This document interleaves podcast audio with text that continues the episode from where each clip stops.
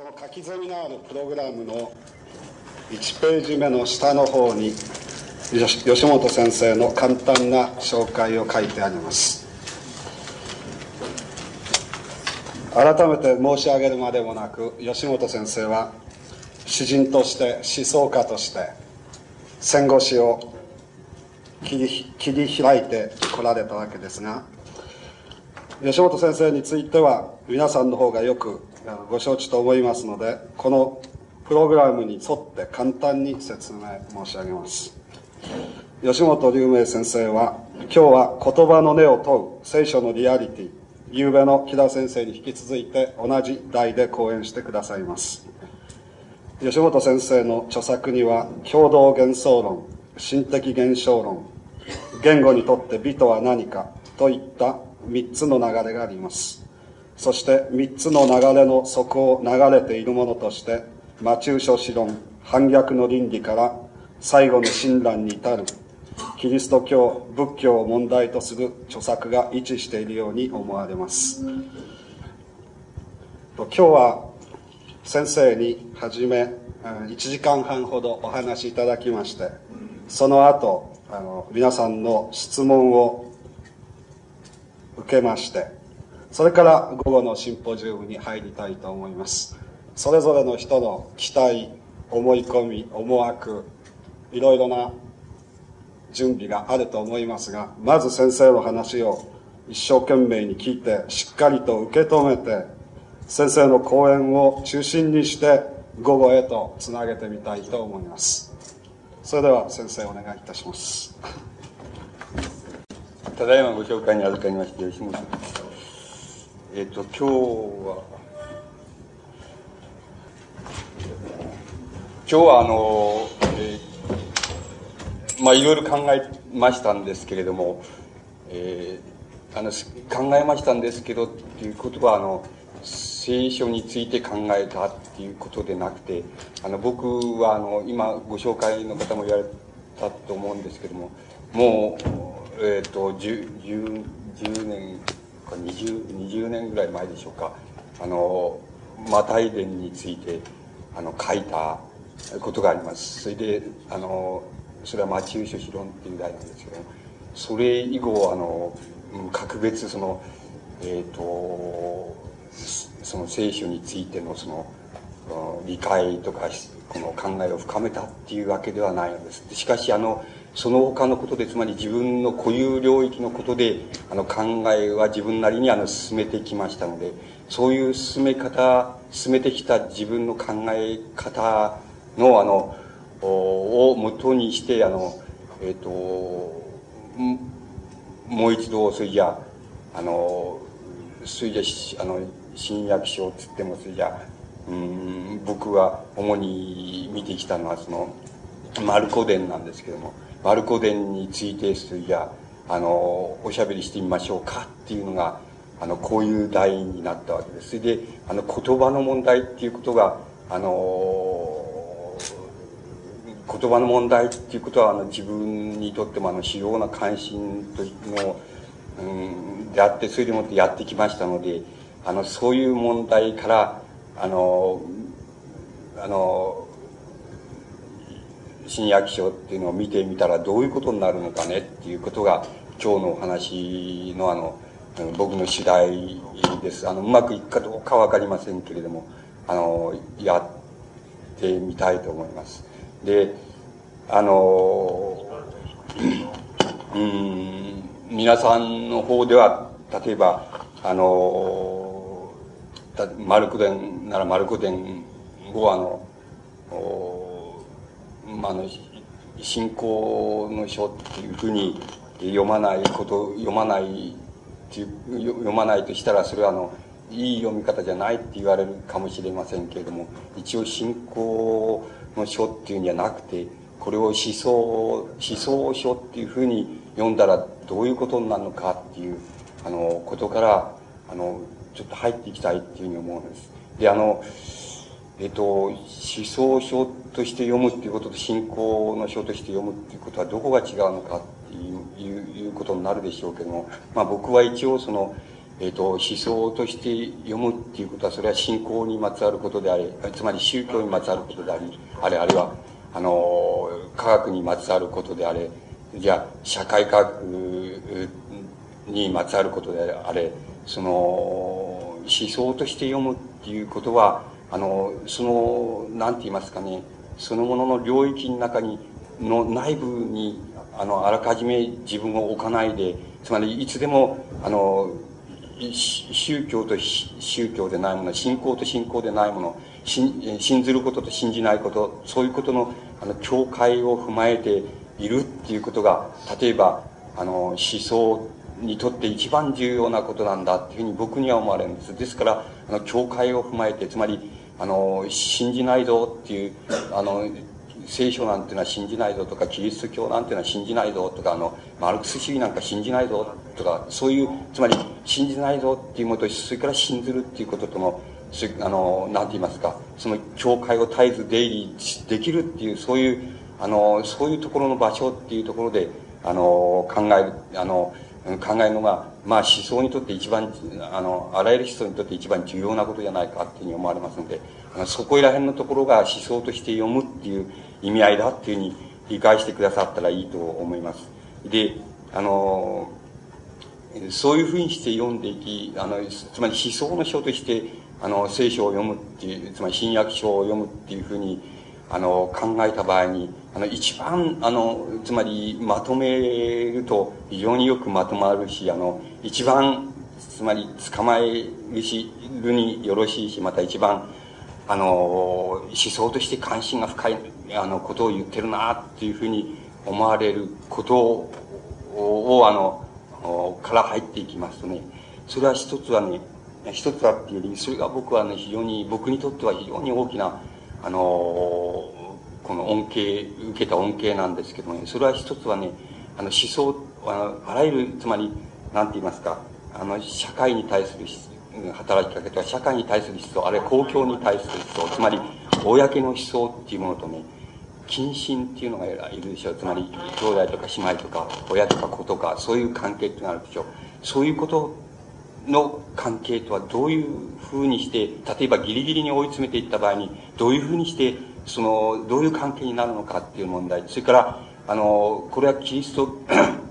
皆さんの方ではどういう言葉を使うのか知らないけど、つまり、キリスト教徒、同じキリスト教徒じゃないかって言いますか、同じ、同じ同心の、同心の人間じゃないかとか、あの、これはあのね、その、仏教みたいに言うと、その、仏教の方で言うと、同法って言うんですけどね、同法って言い方するけども、えっ、と、どういう、どういうどういう言い方するのか知りません、同心者っていうか、あの、その、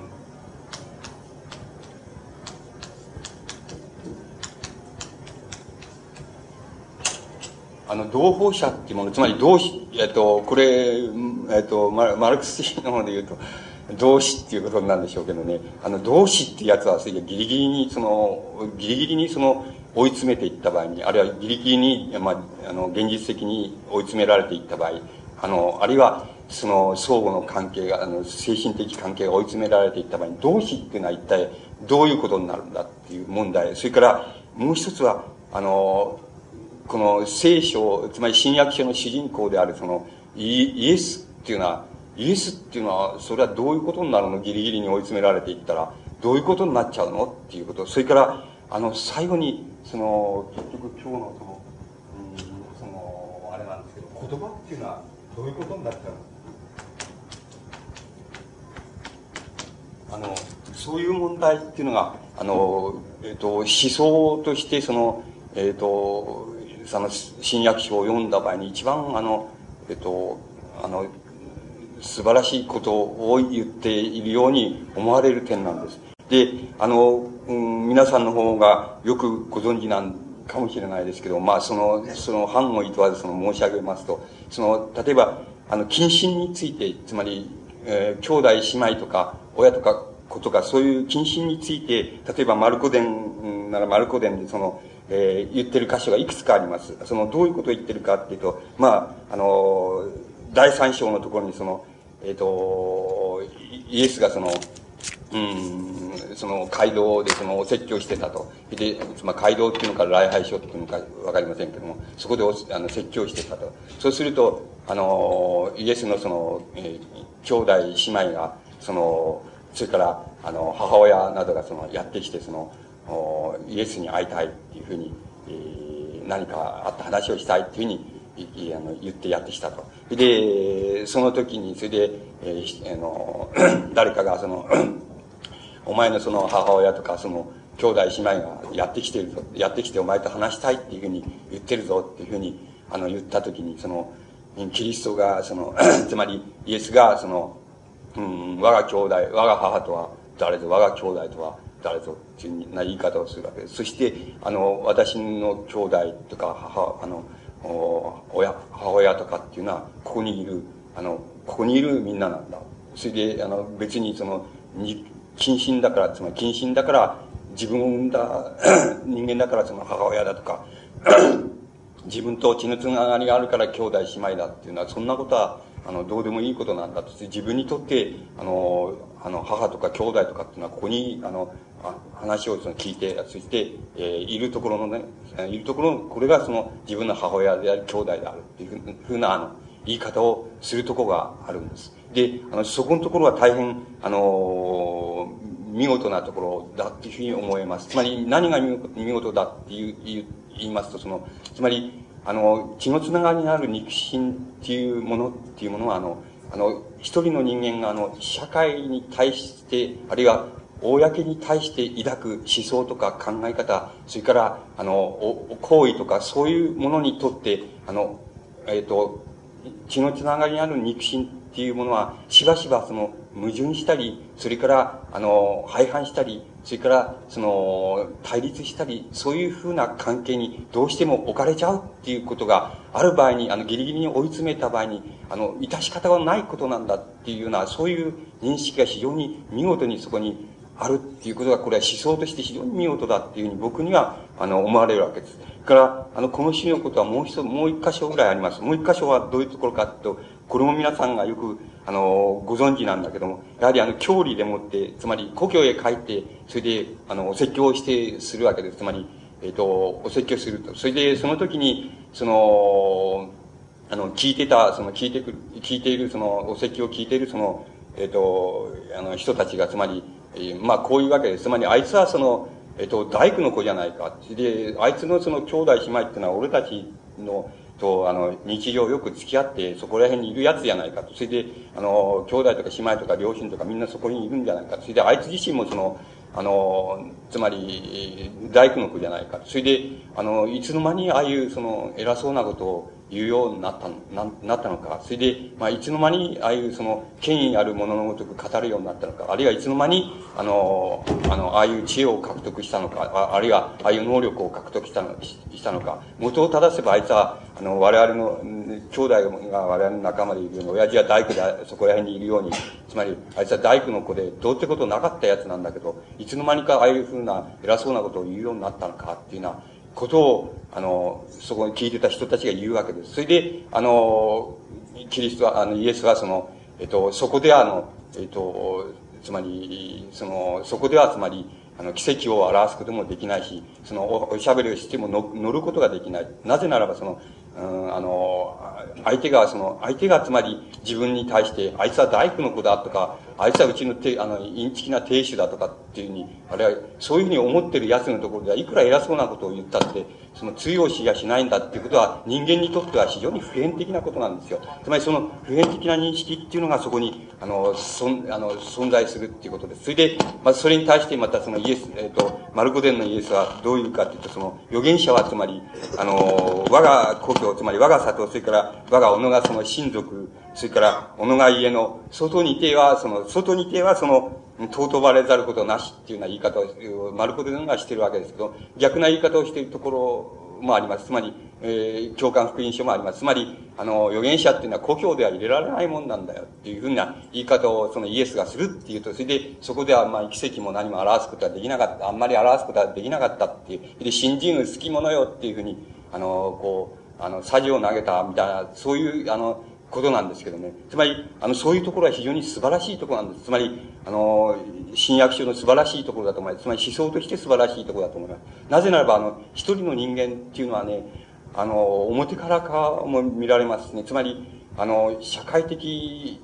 な、あの、社会的な人間としても、その人間を見ることができますしね。それから、その人間は、つまり近親者の目から、あの、それを見ることもできます。つまり、あの、どんなに社会的にどうであろうと、あの、自分の子供は子供だよっていうふうな、あの、親の見方っていうのはありますし、また、あの、子供の見方からすれば、あの親父はその偉そうなこと言ってるけども、うちではろくでなしでしょうがないやつじゃないかっていうふうに、あの、そんなのに、あの、外に出て何偉そうなこと言ってんのとか書いてんのっていうふうに、子供は思うかもしれないし、女房ってやつは、その、あの、ぐうたら亭主がとか、あの、もうわがままでしょうがないやつがっていう、あの、何を思って言って偉そうなこと言ってるの？とか、あの、なんか、その、どうとかしてんの？っていうふうに、あの、女房っていうのは、そういう目を持っているでしょう。つまり、あの、近親者っていうのは必ずそういう目を持つものなんですよ。つまり、それは、つまり、あの、平野健さんに言えば、女房的リアリズムっていうやつで、つまり、あの、人間っていうのは、あの、つまり、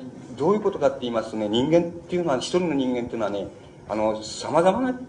つまり様々な次元を持つっていうことなんですよ。あの、決して、あの、個人としての人間っていうものね、私としての人間っていうものだけじゃなくて、それは夫婦としての人間とかね、親族としての人間っていうような、あの、あるいは兄弟姉妹としての人間、そこから見られる人間っていうふうなことも人間は必ず持ってるわけです。それからもう一つは社会的人間って、社会の中での人間、あるいは、あの、共同体の中での人間とか、えー、まあ、の、国家の中での人間とか、世界の中での人間とかっていうような、そういう公共的な中での人間っていう面も必ず一人の人間は持ってるわけなんです。それから、あの、個人としての人間、つまり、自分自身としての人間っていうのを持ってるわけです。この自分自身としての人間っていうのは、自分が自分に問いかける以外にないわけで、つまり、その自分が自分に問いかける分には、これは、旗の人もわからないわけです。つまり、近親者もその人間を理解することはできない。そういう面を、そういう面、あるいはそういう瞬間を必ず人間は持つわけです。それから、同時に今言いましたように、近親者としての人間、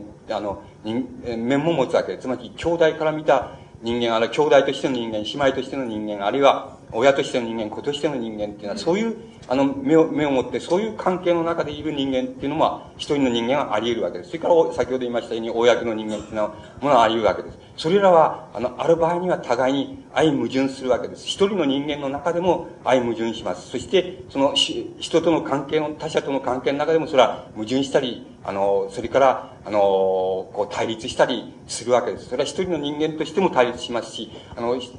他から見た人間としても対立的に見える。つまり、全く正反対に見えるっていうことは人間の中にあるわけです。つまり、それは決して偽善者であるからそうなんでもなければ、あの、ごまかしているからそうなんでもなく、ごまかしもなく正直に振る舞ったとしても、公共的人間、公の人間として振る舞った人間っていう場合の人、その人っていうのと、その人間と、それから近親者としてのから見た人間、その人間っていうものだと、あるいは自分自身が自分に通っている、その自分の内面に通っている場合の自分自身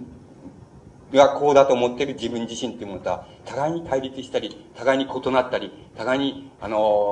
矛盾したりっていうことは、あの、どんなに正直に振る舞おうとあり得るっていうことなんです。つまり、人間っていうのは、一人人間の精神的な、あの、領域っていうのは、その、言ってみればそういう、あの、全部の領域にを、あの、踏まえて立っているっていうことなんです。そのことを、例えば、あの、そのことを、そういう、そういう言い方ではないですけども、あの、師匠として、その、見る、見ると、あの、聖書っていうのは非常によく取り出しているっていうことが、あの、僕には非常に見事だと思えるところで、あの、感銘が非常に大きいところなんです。で、もう一つ、あの、もう一つその近親者っていうことについて、あの、例えばマルコデンなマルコデンがあの言ってるところがあります。それは、あの、どういうところかっていうと、あの、えっ、ー、と、つまりこれは、えっ、ー、と、マルコデンの13章なんですけどね、13章にあるわけですけども、つまり13章のところにね、あの、イエスがもう、つまり、その最後のに近い頃なんですけどね、あの、えー、君たちはその、つまり、あの、福音をその、その述べて歩いていると、その人から迫害されるだろうと。その多くで、あの人々はその、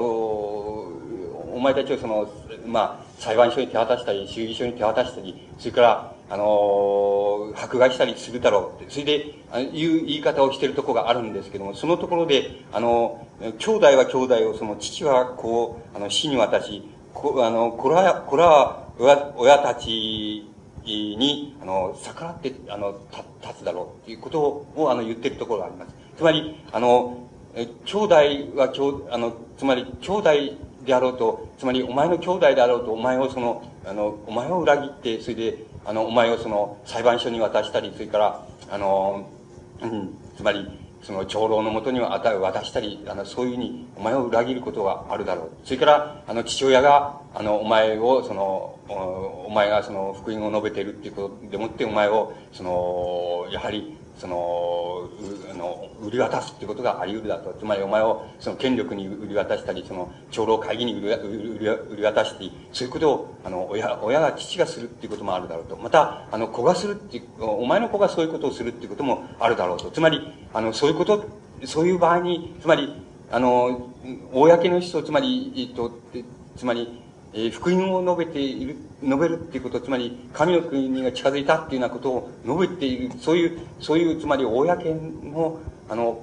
考えっていうのを述べて、述べるっている場合に、それを貫こうとすると、あの、ある場合には、親兄弟がお前を、その、あいつは、あの、えー、変な奴ですっていうふうに、お前をその、ま、つまり、えっ、ー、と、裁判所に言い渡したり、その、えっ、ー、と、衆議所に言い渡したり、それからお前を迫害したりするってことはあり得るんだよっていうことを、あの、言ってる箇所があります。つまり、あの、言ってる箇所があります。つまりそれはもう実際的に原始キリスト教が、あの、見事に当面した、あの、実際に当面した問題を、その、述べてるんだっていうふうに思われますけども、つまりそういうことをはっきりと言ってるところがあります。つまりそういう場合に、つまり、公の思想、先ほども言いましたように、公の思想っていうものを、公の思想っていうものを、公についての思想っていうものが、例えば、あの、その社会における秩序ってもの、つまり、現在な現在でも、現在の秩社会秩序っていうものに反逆する、反する部分があるとすれば、あの、あの、反する部分をお前が信じ、そしてお前がそれを、その述べ、そしてお前がそれを、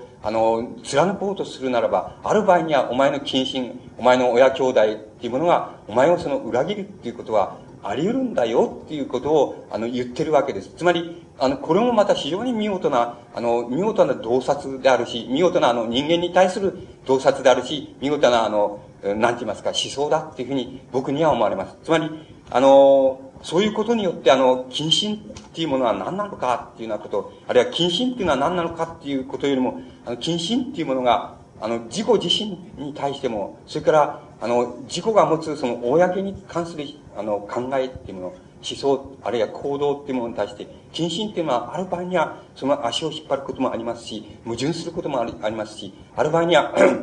もっとひどい目に合わすことっていうのもあり得るんだよっていうこと、そういう矛盾っていうものを人間のあの、えっと、思想っていうもの、あるいは、あの、信ずることっていうことは、あの、そういう問題をはらむものですよっていうことを、あの、言ってることがあると思います。つまり、あの、そこのところは、あの、やはり、あの、取り出している見事なところだっていうふうに思われます。それから、あの、その、次は、あの、教と同じキリスト教徒、つまり、同心者って言いましょうか。あの、福音書で言えば、その、じゅ、えあの、イエスがいて、それで12人の弟子が、しょっちゅうくっついてる12人の弟子っていうことは、あの、この同心者であるわけですけども、あの、それは、同心者っていうのは一体何なのかっていう場合の、例えば、マルコ伝ならマルコ伝、あるいはマタイ伝でもいいんですけども、その、その認識っていうのはどういうふうに出来上がってるかっていうことは、これやっぱり大変、あの、僕には見事な洞察に思われるわけです。で、あの、例えばそれは、あの、マルコ伝ならマルコ伝のその14章のところにあります。その、で、14章のところで、その、よく知られているように、その、つまり、あの、最後の晩餐っていうの場面があります。そのところで、あの、その、イエスがこう言うでしょう。つまり、あの、この中で、その、この中にいる一人が、その、あの、自分をその、裏切るだろう。裏切る、裏切るに違いない。裏切るだろうっていうことを、あの、予言するところがあります。で、あの、そう、あの、予言するところがあります。つまり、こう、その、それはどういうこと、まあ、ももう少し言いましょうか。その、それから、お同じところに次は、あの、その、そういうふうに、あの、この中の一人が自分を裏切るだろうと。そうすると、あの、弟子たち、特にその、まあ一番そのチーフである、その、チーフの弟子である、その、ペテロがその、あの、いや、あの、すべての弟子たちがその裏切っても、裏切ることがあっても、つまり、あ裏切るっていう言葉は使ってないかもしれない。つまずくっていう言葉は使ってるかもしれませんけども、裏切ることがあっても、私は裏切らない。私はあなたを裏切りませんよっていうことを、あの、ペテロが、あの、言うところがあります。あの、つまり、我はしからじっていう、我はそうじゃない、私はそうじゃないよと、私、すべての人があなたを裏切ることがあったって、あの、私はそうじゃないよっていうふうに、あの、言うところがあります。で、あの、それに対して、その、あの、それに対して、その、あの、イエスがな、どういうふうに言うかっていうと、その、つまり、その、あの、明日の明け方、その鳥が、鳥が、鶏がその明け方鳴く前にその、私を三度その、そのみんなその三度その私を否むだろう。つまり、お前とは関係ないって三度言う、言うだろうっていうふうに予言するところがあります。で、それでペテロは、いや、私は全ての人は裏切っても、私はあなたにを裏切ることはありません。つまり、私だけは別物ですよっていうふうに言うわけですけど、もちろんそのイエスはそんなことは信じてないわけです。つまり、あの、信じてないわけです。それで、あの、明け方その、鶏が鳴く前にその、あの、お前たちはその、私を三度否定するだろうっていうふうに、ちゃんと言うわけです。で、えところでその、あの、イエスがその、まあ、じゅえっ、と、捕まって、それで、ま、まさにその、一人、十人の一人であるその、ユダのその、隊によってその、うん、あの、捕まってその十字架にかけられるわけです。で、あの、十字架にかけられたそのイエスを、その、見、あの、見るためにその群衆がいるわけですけども、その群衆の中にそのペテロは、その、隠れて、つまり隠れてその群衆の中に潜んでいるわけです。そうすると、その、あの、うん、この大祭司のその、えっ、と、はしためっていうふうに、あの、つまり、下女ですよ。はしためがその、そのペテロの顔を見知ってて、ペテロを見つけて、それで、お前はその、あの、ナザレの人、そのイエス、イエスにお前はいつでもくっついてた人じゃないかっていうふうに、あの、その、はしためが言うわけです。すると、あの、いや、そうじゃないと。俺私は知らないと。あの人知らないっていうわけです。で、結局、あの、そうじゃないと。お前は確かにあの、あのイエスにくっついてたその人だ。つまり、あの、イエスの弟子に違いない。そうすると、いや、あの、そうじゃない。あの、自分は知らない。あの人は知らない。つまり、あの、それから、あの、違う言い方もします。つまり、あの、私は、あの、うん、あの、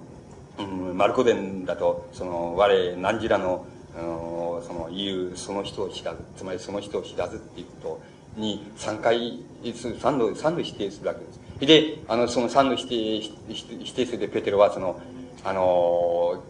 まあ、イエスがその前に予言して、その、私を三度否むだろうと、つまり否定するだろうっていう、あの、えー、いうふうに予言したのと同じように、三度自分はその、一人でにあの人と私は関係ないっていうふうに言ってしまった自分っていうものに、つまり、保存を噛む思いをして、その、まあ、痛く泣いたっていうふうに、あの、マルコ伝の中には書かれています。つまり、あの、これもまた誠に見事な洞察なん。つまり、あの、同心者、つまり同胞者、同心者、あるいは、その、マルクス氏で言えば、その、同志っていうことなんですけども、つまり、あの、同志っていうのは何なんだって言った場合に、その、新約書のその認識っていうのは誠に誠にリアルであるし誠に見事にあの人間人間性っていうものを見事に洞察していますし、また、あの、決してそこで、あの、人間性っていうものに対して幻想を抱いたり、同じ信者だから、同じことを信じてんだから、それだからその人を信じられるとか、そんなことはありえないんだよ。人間っていうのは、もともとそういうふうにはできていないんだよっていうことを、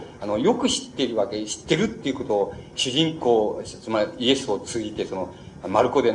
のその著者っていうのは、よくそのことを述べているわけです。この洞察は、あの、これは普及の洞察であって、つまり、あの、人間が存在する限り、つまり現在でももちろん通用しますし、あの、皆さんの間でももちろん通用するわけですし、あの、それは、あの、誰にとっても通用する、誠に見事な、その、認識であるわけです。つまり、こういう認識がするじゃ、例えば、あの、千年なら千年、あの、千、2000年、2000年前にもうすでになされている人間性についてなされているっていうことは、誠に思想として見事だっていうより他ないわけです。つまり、あの、何千年も経って古びない言葉っていうものを吐くっていうことは、あの、人間にはなかなかできないのですけども、そういうことが見事に吐かれているっていうことは、それは、あの、大変すごいことなんです。つまり、あの、人類っていうものは、あの、そういう人間を、あの、そんなにたびたびは生むことはできないのです。つまり、これまた、あの、その千年に一人とか、あの、2000年に一人とかっていうふうにしか、あの、そういうふうに、千年に人、あの、千年に経っても滅びない言葉、あの、千年経ってもちっとも滅びない言葉、誰にでも通用するでしょう。どんなモダンなことを言ってる現在の人にも通用するでしょうっていうような言葉を、あの、その二千年も千年も二千年も前に言えるっていうことは、やいう、そういう人間を、あの、人類っていうのは、なかなか生むことはできないわけです。それだから、あの、それはやっぱり見事な思想っていうふうに、あの、単純なようですけども、見事な洞察だり、見事な思想だっていうふうに、あの、言うほかはないっていうことができるわけです。で、あの、えっ、ー、と、僕はその、そういうその、嫌なことばっかり言ってるように思われるかもしれないけど、まさに、あの、聖書っていうのはね、新約書っていうのは嫌なことばっかり言ってるわけですよ。それがあの、聖書の、あの、思想の一番大切なところだっていうふうに、あの、僕には思われます。つまり、あの、まさに、あの、同心者、あの、つまり、同心者とか同志とか、そういうものでもあの、最後に人間っていうものはギリギリに詰め追い詰められていった場合には、あのそこで、はい、あの、互いに相反したり矛盾したり裏切ったりするっていうことはあり得るんだよって、そういうふうにして、だから、あの、もし信ずるっていうことだったら、人を信ずるとか何かを信ずるっていうことがあるならば、あの、そういう、つまり信じ方をしちゃダメだよ。つまり、どう言ったらいいんでしょう。つまり、あの、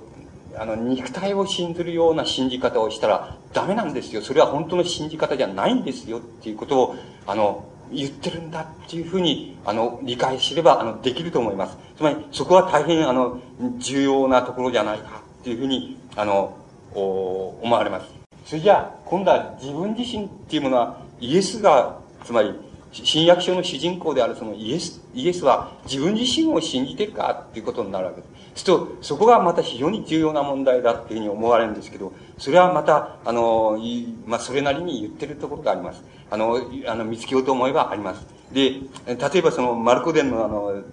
14章のところで、それはこう皆さんもよく知ってるところで、その、えー、こう、あの、ゲッセマナの、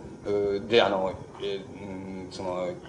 キリストがその一人、その、弟子たちから離れて、その、えっ、ー、と、こう、祈るところがあります。で、その、祈る、祈るところが問題、祈った内容が問題なんじゃなくて、その、祈るとき、祈るところに行ったときに、その、言うことが、言ってる、言うことがあります。それは、あの、その、マルクデンの言い方ですると、あの、我が、我が心痛く、その、憂いて死ぬばかりなりっていうところがあるんです。それで、これは大変、あの、えー、その、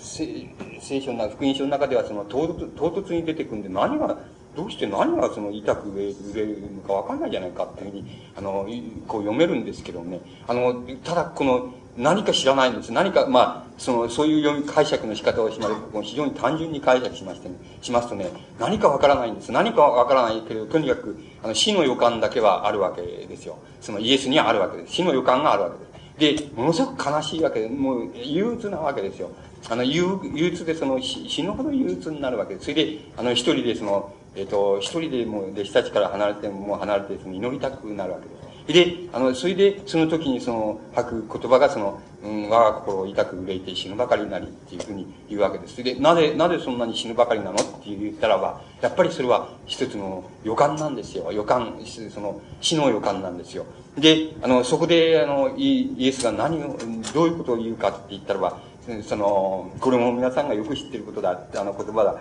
つまり、あの、うん、その、その、ああの、ち、つまり父よっていうことは神様よってことですよね。父よ、つまり、あの、自分のこの痛く憂い、痛く心が憂えている、今の自分のこういう状態、つまり死ぬ死ぬほどその心が憂鬱になってる、あの、その、この状態を、あの、過ぎ去らしてくれって、つまり、その、あの、過ぎ去らしてくれ、早く過ぎ去らしてくれっていうことを、あの、言うわけです。つまり、あの、それは、あの、杯を、その、杯を取り去ってくれっていう言い方、あの、比喩で言うわけですけども、つまり、あの、この状態っていうのは早く過ぎ去らしてくれっていうふうに言うわけです。で、あの、過ぎ去らしてくださいっていう神様よっていうふうに、あの、言うわけです。それで、あの、だけれども、あの、私、私の、つまり、私の思い通りに、あの、心のままにその、過ぎ去らしてくれとは言わないつまり、この憂いを取り除いてくれっこの憂いの状態っていうのを取り除いてくれとは自分は決して言わない。あの、あなたの、つまり神様はあなたの、あなたの心のままに、えしてくださって結構だと。しかし、あの、この憂いて死ぬばかりの状態っていうのは、早く取り去ってくれないですかっていうふうに、あの、言うところがあるわけです。つまり、あの、この、あの、この、つまり、ここのところの問題っていうのは一つあるわけです。つまり、あの、なぜ、それじゃあ、の、このイエスっていうのは他の場合では、あの、確信に、あの、新約書のその主人公は確信に満ちてるわけですけれども、あの、自分の信仰についても確信に満ちてるわけですけれども、もう死ぬ間際になってきた時には、そうじゃなくなってくるところの描、あの、描写にみがひょひょってあるわけなんです。つまり、なぜそれほど、あの、確信に満ちた信仰を人にも述べ、そして、あの、自分自身も確信している、そういう人間が、どうして、あの、死ぬ間際になって、この心が憂えて、その死ぬばかりになっちゃうだろうかっていうことを考えていく場合に、つまりそういうふうに描写している、あの、ことを考えると、つまり、言ってみれば、まずそれは、自分自身としての、あの、自分自身としてのイエス、つまり、え、あの、自分自身としてのイエスって言いましょうか。あるいは、イエスが自分自身としての自分っていうものを、ややその信じかねてきつつあるっていうことを意味するだろうっていうふうに思われます。つまり、そういう象徴として、あの、読むことが、あの、できると思います。それから、あの、もう少もう少しそういうところを拾いますとね、あの、えっ、ー、と、やっぱり、マルコでの15章のところにね、あの、十字架にかけられるわけですよ。そしてかけられると、まあ、あの、かけられると、その、あの、まあ、あの、その役人たちも、それから、うん、その、それを見ている群衆たちも、また、左右に、あの、やっぱり、この、死罪にさせられるその罪人が左右にいるわけですけどもね。あの、それもね、みんな、その言うことがあるんです。つまり、お前はその、人に対してね、人を救う、人を、人を救おうとしてね、そして、あの、人を救うためのこ、ためにね、あの、様々なことを言ってきたと。様々なことを述べてきたと。それで、あの、そんなに、あの、それで人をある場合に救ってきたと。で、そんならば、そんな人を救えるんだったらば、今十字架上にかけられているお前は自分自身を救ってみろ。そしたらば、俺はお前をしお前の言ったことを信じてやるっていうふうに、群衆たちも、それから人々も、みんな役人たちもそれを罵るわ、いいわけです。つまり、あの、人を救えるんならば、お前自身だって救えるはずじゃないか。で、お前は人を救救えるようなことを言ってきたし、それから実際にお前人を救ってやって、救ってきたと。で、病人を治し、あの、えー、足苗の人を治し、それで、それで、あの、悪鬼に疲れた人たちを治してきた。そういう、そうだったとしたらば、あの、今こう十字架にかけて死ぬばかりになってる、お前自身を救ってみろと救えるはずじゃないかと。人さえも救えんだから、お前だって、お前を救えるはずじゃないか。で、あの、そういうわけです。つまり、そういうわけです。で、お前を、お前は、お前自身を救えるならば、救えるならば、俺は、あの、お前が人を救うっていうことも信じてやると。しかし、お前自身さえ救えないならば、お前を信ずるわけに、お前、お前を信ずるわけにもいかないし、お前の言って、言ってきたことも信ずるわけにいかないよっていうふうに、群衆たちは言うわけです。で、あの、これは非常にやっぱり重要な、あの、かんあの重要なやっぱり思想なんです。つまり、どういうことかっていう思想で、あるいは思想のリアリティなんです。それはどういうことかっていうと、あの、これはよく言うでしょう。つまり、もし、あの、しばしばそのもっと非常に継続的な、通俗的なことで言えば、その、つまり、あの、駅舎が、駅舎がさ、その人のことは、人の明日こうだとか、お前こうだとかってよく言う、お前の結婚はどうだとかって、よく言う、そうってお前こう、こうすりゃ金、あの、金持ちになれるとかなんか言う、言うならば、お前はそんな大道駅舎なんかしてないで、自分でなったらいいじゃない金持ちになったらいいじゃないのっていうふうに、その、つまり、言うことがあるでしょう。つまり、そう言いたくなるっていうことがあるでしょう、皆さんだって。つまり、皆さんだって人に対してね、そう言いたくなること、人が偉そうなこと、僕に対してもそうかもしれないけど、お前人、そう偉そうなこと言ってるけどよっていうふうにさ、あの、人に対して言いたいことがあるでしょう。その先生に対して、親に対して、それから政治家に対して、それから哲学者に対して、それから誰それに対してね、言いたいでしょう。言いたいことあるでしょう。お前、偉そうなこと言うなって、あの、言うなよっていうふうに、あの、お前何してるの？って、あの、って、あの、っていう言い方があるでしょう。つまり、あの、皆さん、言い方もあるし、それから皆さんも、あの、そう言いたくなる、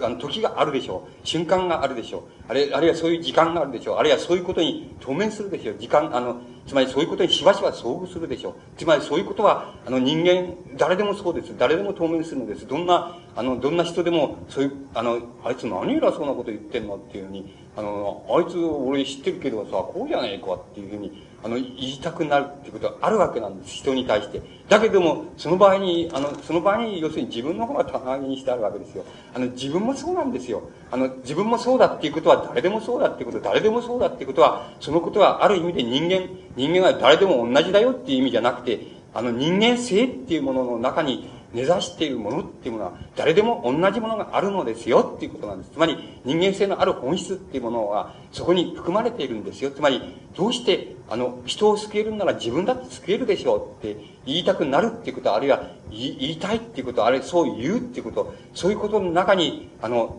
そういうことの中には真理が含まれているわけなんですよ。つまりそういうことを、あの、取り出していくっていうことをね、取り出しているっていうことがね、非常にあの、重要な思想なんですよ。重要なことだっていうふうに思えるわけです。それ、で、あの、そういうことを、例えば、非常に福音書の主人公っていうのもよく知ってるんですよ。そういうことを。あの、人間が本来どういうふうに出来上がってるか、人間性っていうものはどういうふうに出来上がってるかっていうことは、よくよく知ってるんです。だから、あの、もちろん、あの、そういうには書いてないですけどね、あの、そう罵られるわけでしょ。つまり、お前そんな十字架にかけこう無残じゃないかと。それから、お前無残じゃないかと。お前人を救うこととか、偉そうなことばっかり言ってきたり、やってきたりした。しかし、お前自身さえ救えなくて、こんな惨めに十十十字架にかけられて、その、しょげてるじゃないか。で、これどう、するんだったらお前自身を救ってみなっていうふうに、こう言われているわけなんですよ。それで、その言われていることに対して答えないわけですよ。あの、聖書の中のその、イエスは答えないんですよ。答えないけれども、しかしそんなことは答えることは簡単なんですよ。答えることなんかわけないんですよ。つまり、何を言ってんのって言い返すことっていうのはわけないんですよ。それは、お前がそれは、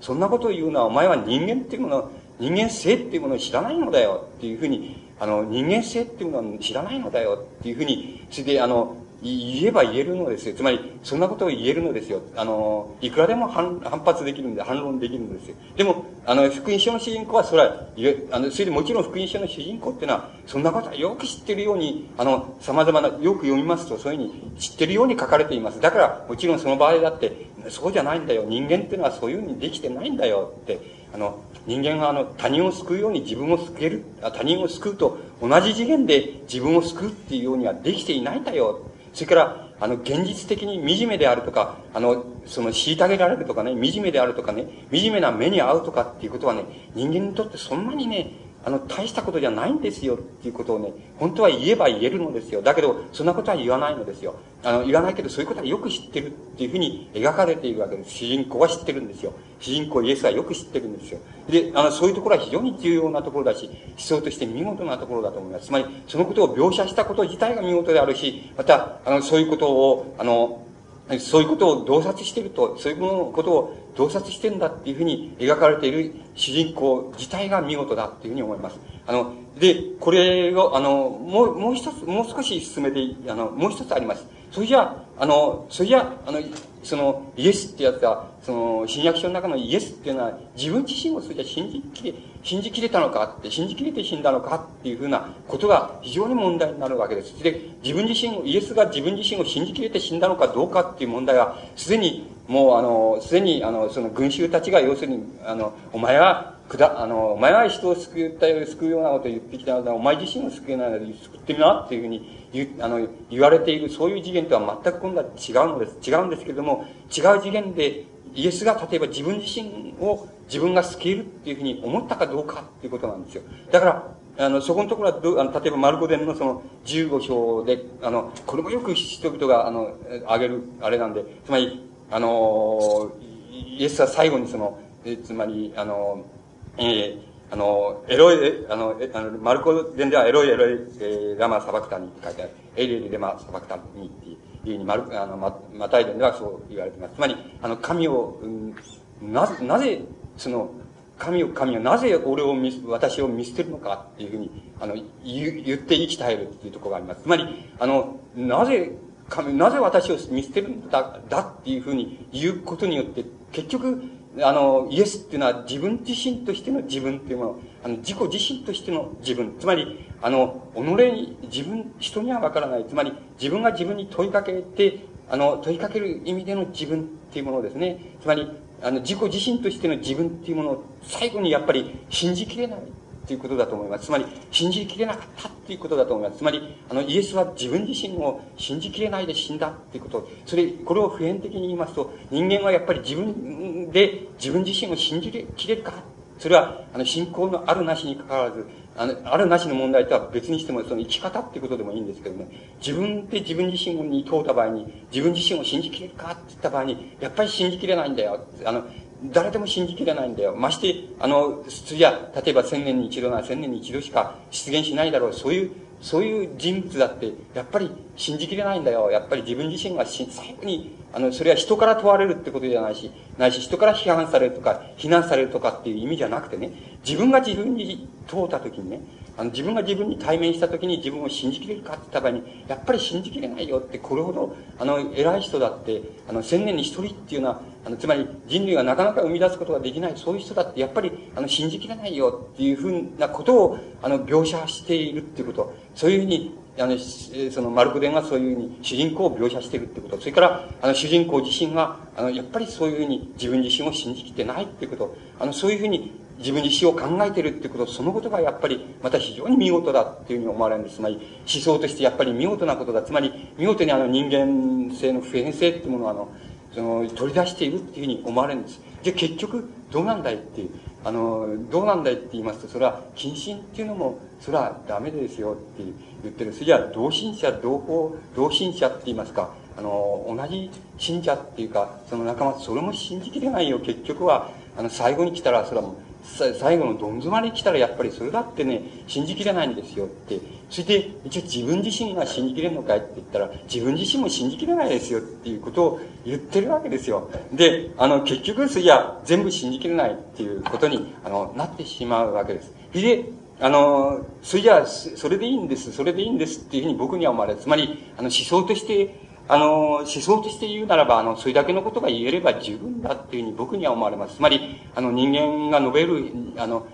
人間が述べる、つまり考えうる思想として言えば、それだけのことが言えれば十分でしょうっていうふうに僕には思われます。つまり、僕はあの、信信者、新人、あの、新、新人者じゃないですから、あの、その僕はそれで十分だっていうふうに思われます。つまり、あらゆる思想にとってそれは十分であると。それだけのことが言えたら大したもんですよ。つまり、あの、十分ですよっていうふうに思われます。あの、だけど、あの、だけど皆さんの方じゃ、それじゃ、収まりはつかないわけでしょう。つまり、あの、つかない、つかないからやっぱり信じているわけでしょう。それで、あの、信じているか信じようとしているわけでしょう。あの、しかし、だから、だから、やっぱり、それじゃ収まりはつかないっていうことになるわけです。それで、あの、それで僕、やっぱり、僕は収まりがついてもいいんです。それでいいわけなんですけども、あの、やっぱりそれじゃそれだけかなっていうふうに、やっぱりさ、あの、それだけかなっていうふうに探探していきますとね、あの、どうも、あの、象徴的にであるけれどもね、あの、信じてることがあるんですよ、その聖書の中で。聖、聖、あの、マルコ伝な、マルコ伝を土台にしますとね、マルコ伝の中でね、どうしてもこれは信じてるなっていうふうにね、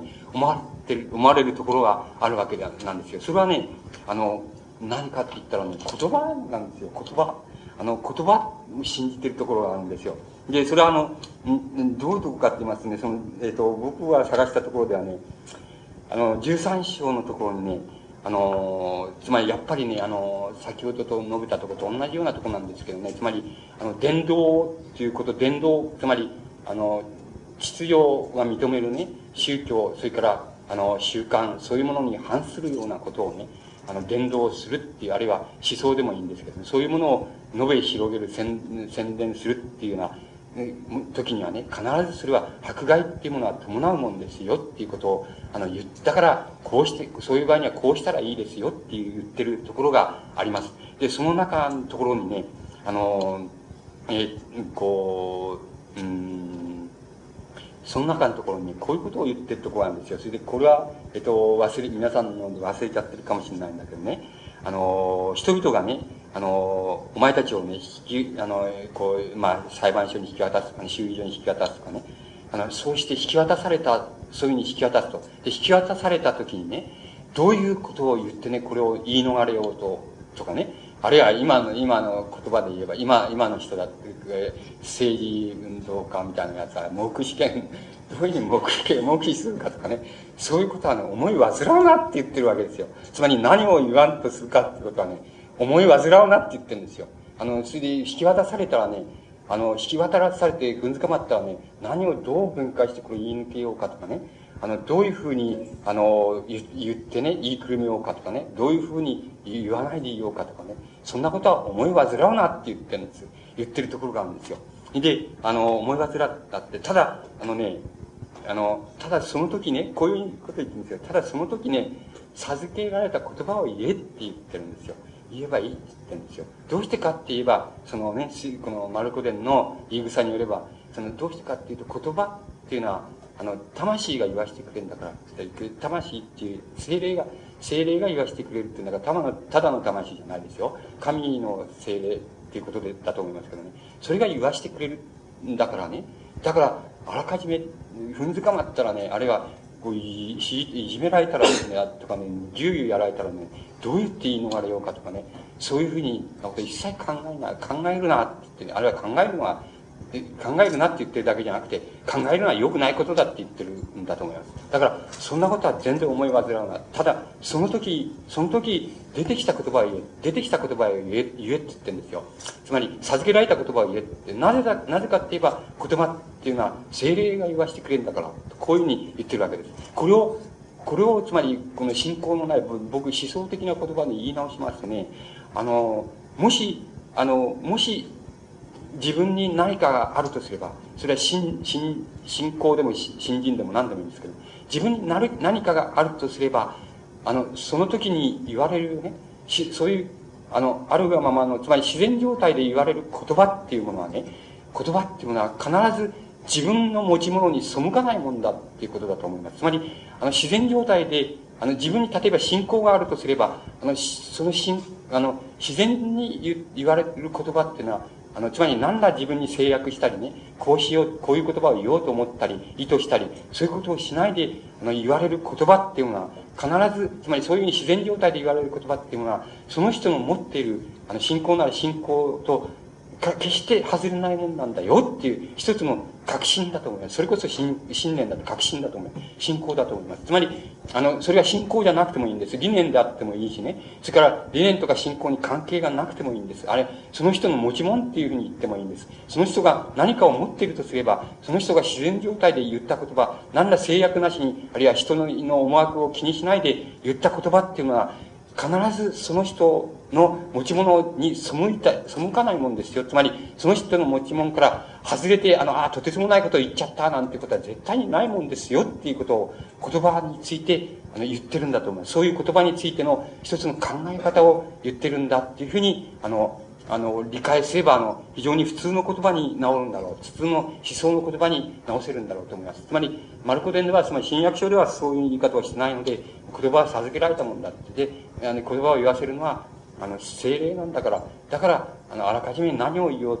というふうに思い患ったりするな、っていうふうに、あの、言ってるわけです。そこの箇所が、あの、言葉についての一つの、言葉は信じてるな、っていうことなんですよ。つまり、あの、聖書っていうのは、言葉っていうのは信じてるな、っていうことなんです。が、もう一つその言葉っていうのだから信じてるなと思えるとこは、もう一つあります。やっぱり同じ、あの、13章のところなんですけどね。あの、やっぱり13章の同じような、同じところです。で、同じようなところでね、あの、えっ、ー、と、天、つまり、その、そういう信仰と、それからその、つまり、その審判と、その、そういうことについて言ってる、つまりキリスト教の割合に大きな、教義の大きな部分なんですけど、その問題について言ってるところなんですけどね、あの、こういう言い方してるとこあります。つまり、天地っていうのは、天地は過ぎていくだろう。あの、今の世も過ぎていくだろうと。しかし、あの、私の言葉は、あの、過ぎていかないよって言ってるんです。で、あの、私の言葉は過ぎていかない。あの、しかし、あの、天地も過ぎていく、いくんだと。それから今の世も過ぎていくんだと。で、だけど私の言葉は過ぎていかないってって言ってるんです。で、あの、これは非常に割に得意なね、考え方なんです。あの、天地が過ぎていかないっていうことは、あの、えっ、と、どういう意味なのかっていうことは、僕はあの、その、つまり語学ができないからね、あの、あの、このテキストのね、あれができないんですよ。読解っていうのができないんですよ。ですからね、この、あんまり、この間違ったことを、間違ってるかもしれないので、日本語として受け取れる限りで言うってことになるんですけどね、天地が過ぎていけない、天地も過ぎていくだろうっていう言い方はね、あの、言い方の中にはね、いくつかのことが含まれてね、一つはね、やっぱり、あの、歴史っていうものはね、あの、人類の人間の歴史っていうのは過ぎていくもんですよっていうことが一つは含まれているように思うんです。それからもう一つはあのね、あの、なんて言いますか、そういうことも、あのね、もっと、もっとね、凄まじいことを言ってるような気もするんです。つまり、あの、えっ、ー、と、人間も含めてこの宇宙、天然自然っていうものね、そういうものはみんな過ぎていっちゃうんだよっていうことをように言ってるようにも含みにも取れるんです。あの、えっ、ー、と、取れるんです。つまり、あの、いずれにせよ、そこで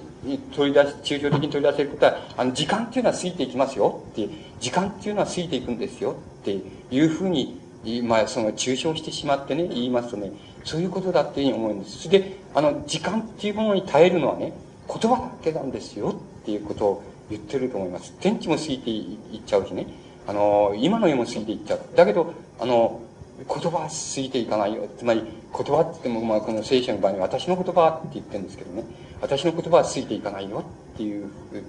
あの、言い方をしてると思います。あの、それほど、あの、そ、それで、それじゃ、あの、誰も信じられないと、自分自身としてのイエスっていうのも信じられない。同心者、同胞っていうものを信じられない。で、近親者っていうのも信じられない。で、結局、あの、それじゃかろうじて残るのはね、じゃあ言葉じゃないか。言葉は残りますよ。過ぎていかないですよ。っていう、そういうことだけが残るんじゃないかっていうふうに思われるんです。それで、あの、言葉っていう問題が、僕は、あの、僕は言葉っていう問題を、あの、こう、この、なんて言いますかね、関連させてきた場合にね、それが、まあ僕には、えー、そこのところが一番引っかかってきたところなんです。で、あの、そういうふうに考えて、まあ、この、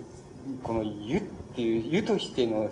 湯っていうのは比喩とかね、例えとかそういうことですよ。あの、湯、湯としての聖書っていうことを考え、あの、いう、あの、こう、題をつけたのはそういうところなんですけども、あの、そういうふうに考えていきますとね、あの、聖書、新約書っていうのはね、あの、新約書っていうのはね、あの、もう新約書、特にね、新約書の主人公ですよ。主人公のね、イエスっていうのはね、もうあの言葉にね、がんじがらめにね、捉えられてるわけなんですよ。がんじがらめにされて、あの、登場するわけですよ。で、その、なん、どういう言葉にがんじがらめにさされているかっていうと、旧約書の言葉にがんじがらめにされてるんですよ。つまり旧約書にあるね、その予言っていうものにね、あの、がんじがらめにされてね、あの、登場しているのがね、新約書の主人公のイエスっていうなんですよ。で、ことごとくそうです。あの、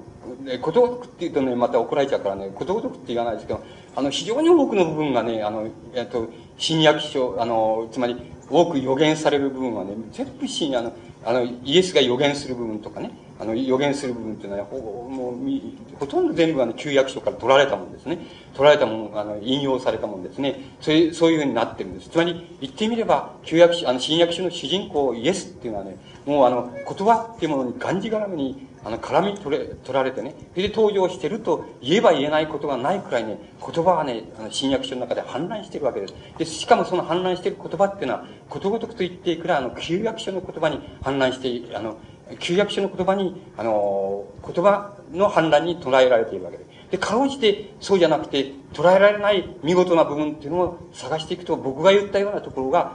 かろうじて残るわけですよ。残るわけで。あとはね、ほとんどね、旧約書の言葉に、絡み取られて、あの、登場するのがね、新約書のイエスなんですよ。で、あの、それほどね、言葉っていうものはね、あの、聖書の中で、あの大きな部分を占めて、占めてるわけです。で、それは、あの、予言的な言葉であり、神の言葉でありっていうふうになるわけですけどね。あの、それほど、大体、主人公自体が言葉にがんじがらめになって、あの、されて登場するっていうようなことが、第一、あの、第一に全体的に、相対的に言えるわけなんです。で、あの、そうして、今度はね、あの、言葉、それじゃ言葉っていう面から、それじゃ新約書っていうものは、あの、福音書っていうものは、あの、えっ、ー、と、あの、かい、あの、こう、見ていったらどういうことが見えてくるかっていうことを、あの、一にそれじゃ、えー、その、例を挙げましょうか。その、例えばね、その、マルコ伝のね、あの、四章の、四章のところにね、あの、その、イエスがね、ふ、あのね、船に乗ってね、あの、船に乗って、弟子たちも、まあ、それから、群衆たちも別の船に乗ってね、あの、海へ出るところがある、ああるのをご存知だと思います。それで、あの、その時にその、えー、嵐に遭うわけですね。あの、嵐、嵐にあって波が、その、荒れてくるとして、あの、弟子たちが、あの、つまり、そしてイエスは、あの、えっ、と、その、聖書によれば、その人根を敷いて、その、あの、じっとして、まあ、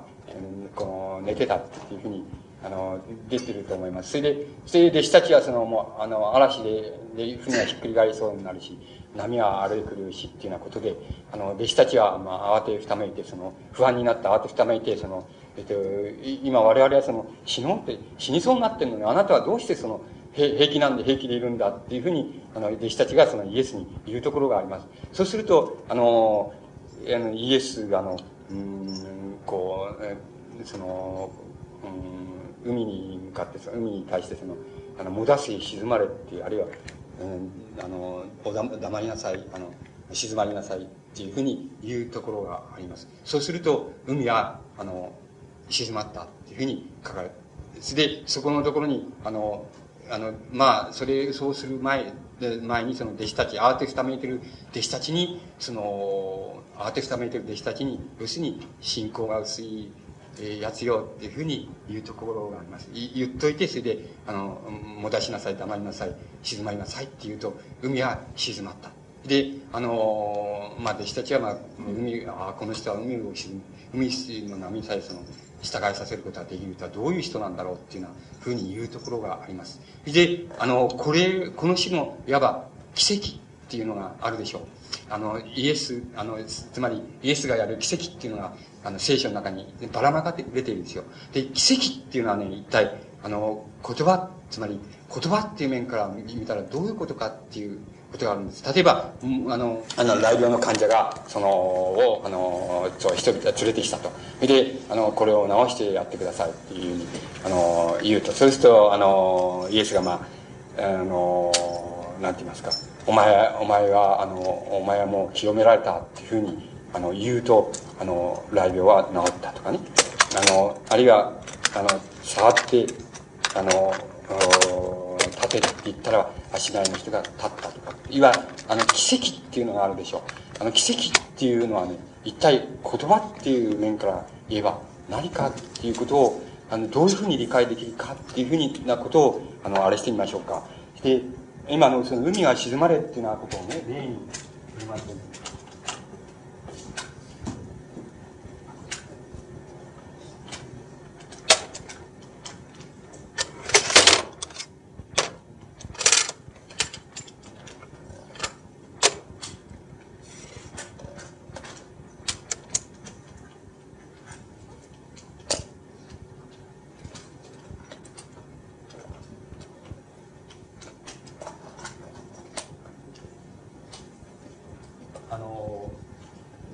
今のところを例にとりますと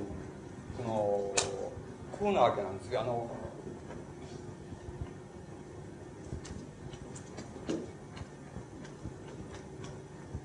言葉のつまりとあの、えー、このまあこれは言語学の歴史ある。言葉のねつまり使い方の中に「ゆ」っていうのがある例えばねえっ、ー、とあのあの例えばね湯」っていうのは例えば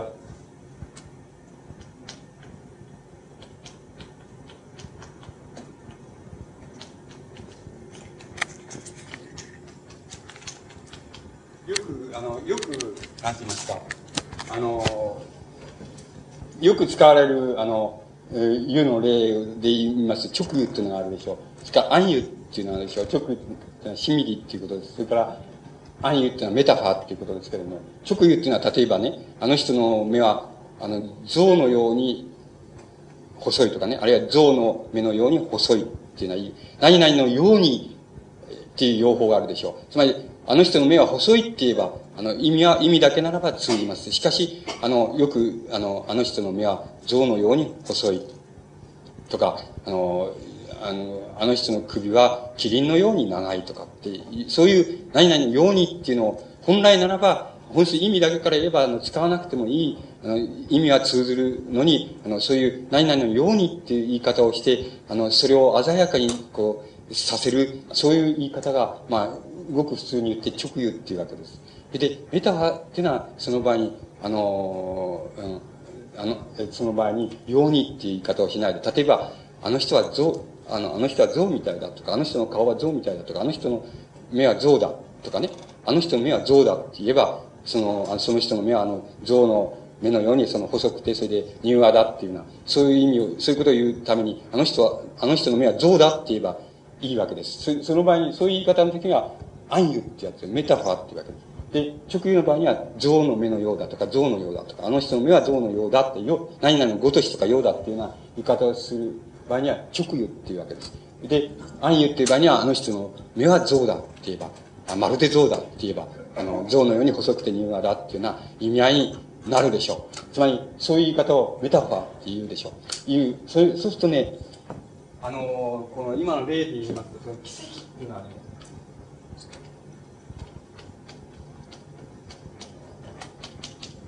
この、あの、その、新約書の主人公がね、あの、聖書の中で演ずるね、奇跡があるでしょう。様々な奇跡があるんですよ。奇跡っていうのは何かって言ったらね、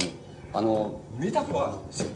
メタファーなんです。ところで、あの、一般的なメタファーならば、普通のメタファーならば、あの、例えば、あの人の目、あの人の目は象だとかね、あの、まるで象だとかって言えば、あの、誰にでも一応は、あの、どんな人にでも、あの、あの、あ、それはあの、象のようにね、細くてそれで柔和だっていうことを言おうとしてんだなっていうふうに誰にでもわかるでしょう。あの、ところが、あの、奇跡っていうのはわからないわけですよ。つまり我々が合理的に理解しても、あの、聖書の中でも奇跡のところを読んでもね、何も、つまり、海荒れてんのね、静かになれって言ったって静まるわけはないじゃないかっていうふうに誰でも思うわけですよ。だけど、そういうふうに書かれているわけですよ、言葉で。そういうふうに書かれているわけで。それはどういうことかっていうとね、あの、つまり、普通のメタファーだったらば、あの、人間の、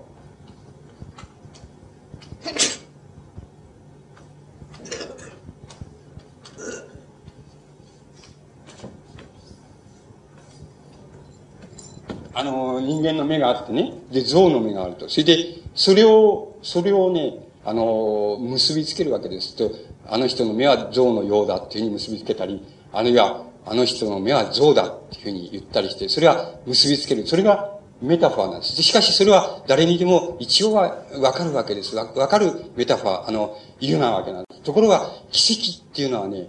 あの、非常に、つまり本来ならばね、あの、隔たら、隔たっていてね、あまりに隔たっていて、あるいはあまりに相反していてね、決してどんな風な結びつけ方を、言葉として結びつけようとしても結びつけられない言葉をね、言葉を結びつけているのがね、奇跡なんです。言葉として見た奇跡なんです。つまり言葉として、言葉から見たね、言葉から見た奇跡とは何なのかって言った場合に、それはね、本来ならば結びつくがはずがない二つのね、二つの対象をね、結びつけているっていうのがね、奇跡なんですよ。言葉として見た奇跡なんですよ。この意味がわかりますか？あの、こ、これは大変重要なことを言ってるつもりなんです。あの、うまく言えないですけどね。重要なことを言ってるつもりです。で、あのね、それが奇跡なんです。それじゃ、なぜね、なぜ本来ならば、あの、湯、湯として成り立たないね。つまり直湯にもならないね。あの、直湯としても意味が通じない。それから暗湯として考えても意味が通じない。つまり、あれ、あれ狂った海に対してね、沈まれって言ったら海は沈まったていうふうに言われたって、本来的にそんなのは嘘でしょう。嘘でしょうっていうのは、つまりね、あの、絶対に信じ、信じることはできないでしょう。信じることができないことをするから奇跡なわけですよ。で、それは、そういうふうに描かれているわけです。で、これを信ずるか信じないかっていう問題になるわけなんですよ。必要、あの、皆さん半分ぐらい信ずるのかもしれないしね、あの、怪しいなと思いながらも、あの、仕方がないから信ずるのかもしれないしね、あるいは心から信ずる人もいるのかもしれません。しかし、しかし、あのね、しかし、あの言葉、その通りにね、信じることは、信じられる人は多分、そんなにいないのですよ。それで、それで、そういう人がいたとしたらばね、そういう人は自分をごまかしてんだよっていうふうに理解するのが一番理解しやすい理解し方なんです。ところがね、ところが、新約書の主人公っていうのはね、自分をごまかさ、ごまかしてないわけですよ。ごまかしてないでそう言ってるんですよ。言ってるように描かれていますよ。つまり、これはね、フィクションであると理解するかね、それじゃなければ、フィクションであると、つまり、これは史実に反するというふうに理解するか、あるいは、言葉としてそういうふうに作っただけだという、つまり言葉のフィクションだとして理解するか、あるいはそうじゃない、もう少し違うことを言おうとしてるよあと理解するか、どちらかな、あの、その三つしかないだろうっていうふうに思うんです。で、もう少し違うことを言おうとしているよっていうことについて僕は言ってるわけです。で、僕が別にこんなのは奇跡じゃないと思ってるわけです。つまり、そんなことありえないと思ってるわけです。それは絶対に信じてます。絶対に確信を持ってね、そんなことは絶対ないよって、あれためにお前沈まれてたらね、あの、静まった絶対そんなこと誰がやってもダメだよっていうふうに思ってます。つまり、自然っていうものをね、僕はそういうふうにあの信じてます。あの、しか人間、人間も自然だ、自然の一部だっていうことを信じてます。だから、僕はそんなこと信じてるわけじゃないの。しかし、信じてないならそれはペテンだっていうかね、それじゃなければこれは言葉だけのフィクションだと見るかね、それ以外にないと、ないのだろうかっていうふうに考えた場合にね、そうじゃない、もう一つだけね、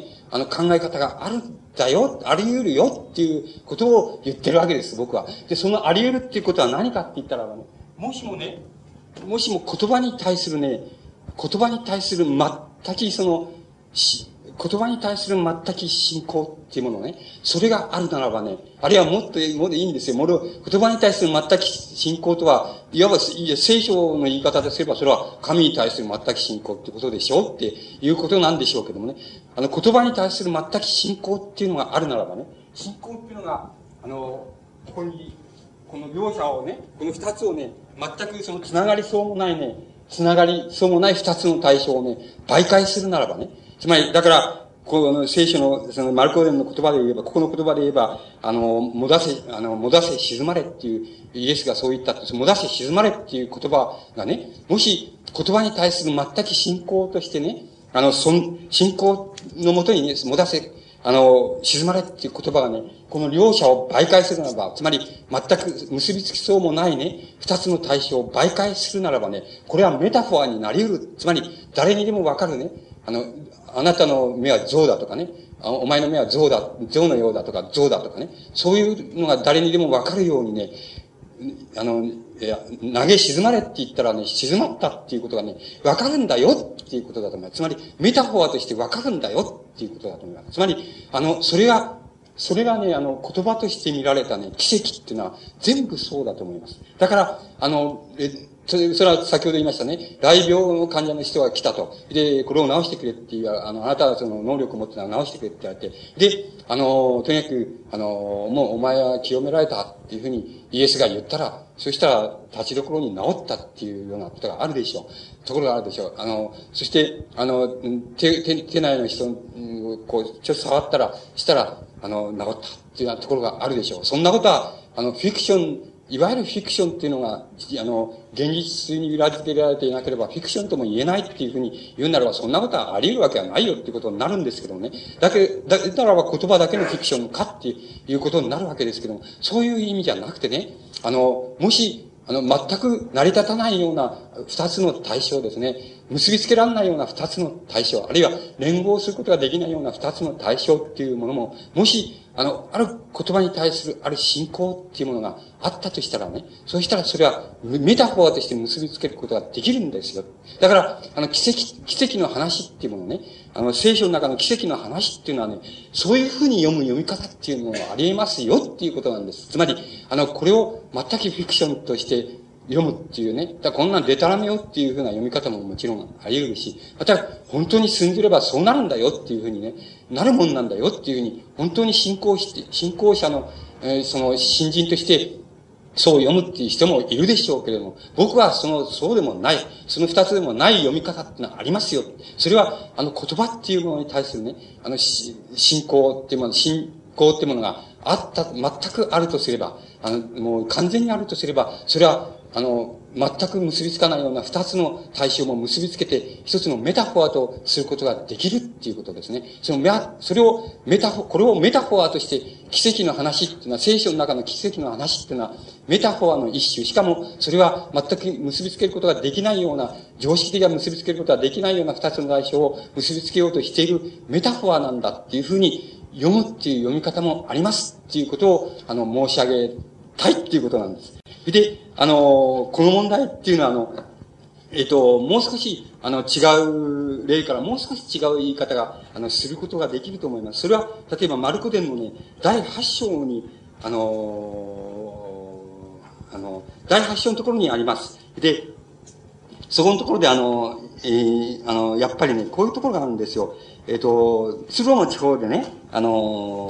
にイエスが、あの、行った時にね、その、あき、あの、悪霊に疲れた、つまり悪鬼に疲れたその、えー、小さな娘をその、連れてきたね、母親がその、うん、やっぱりこの悪鬼を追い出して直してくれっていうふうにね、直してくださいっていうふうに、あの、言ってくるところがあるんです。で、あの、その前にその、ツロの地方で、あの、イエスはあまりにその、なんか群衆から取り囲まれ、それから、あの、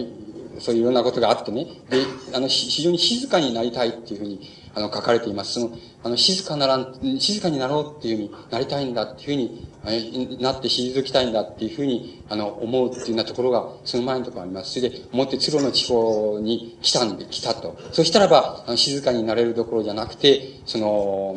あの、悪鬼に疲れたね。つまり今で言えば精神病でしょうけどね。あの、精神病の、あの、小さな娘をね、連れた、あの、母親がやって、すぐにもうやってきちゃって、それで、あの、この娘は、あの、直してやってくれと、悪鬼に疲れてんだ、直してやってくださいっていうふうに、あの、言われるわけです。で、その時にね、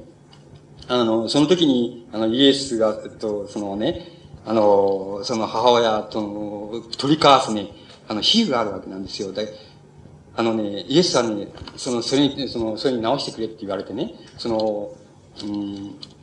あの、まずね、子供に明かしむべしって言うんですよ。明かせるってのは飽きさせるってことですね。あの、まず子供を、子供に明かしむべしと、子供のパンを取りてね、子子犬にね、投げ与えるはよからずっていうわけですよ。つまり、どういうことかっていうと、まずね、子供にね、子供に満足させてやるべきじゃないかと。それでその、それで子供に満足させ、させてやらないでね、で子供のパンを取り上げてね、で、犬、犬、犬にやっちゃうっていうのはね、それはいいことじゃないよっていうふうにイエスが言うわけです。そして、あのそれに対してね、それは比喩ですよ。比喩ですよね。比喩ですよ。どういう意味かっていうことは別として、とにかく比喩です。で、それに対して、あの、それに対して、あの、その、娘を連れて、あの、直してくれって連れてきた、あの、母親がね、あの、しかり死をね、食卓の下の子犬もね、子供の、うん、食べくずを、か、食べくずを食らうなりっていうふうに言うわけなんですよ。っていう、どういう意味かって言いますと、そう、そうです、あの、あなたよっていうわけですね。そうです。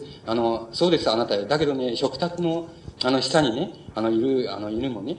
食卓の下に犬がいるとするとね、その犬はね、あの、子供がパンを食べてると。まず子供がパンを食べてる。だけど、あの、食べ残しってことじゃなくて、食べてると同時にね、そこからこぼれ落ちたね、あの、パンくずをね、その子犬はね、やっぱり食べ、食べるんですよっていうふうに、あの、食べるもんじゃないですかっていうふうに、その母親は答えるわけですで、その答えに対して、あの、その答えを聞いて、その、イエスはね、その、うん、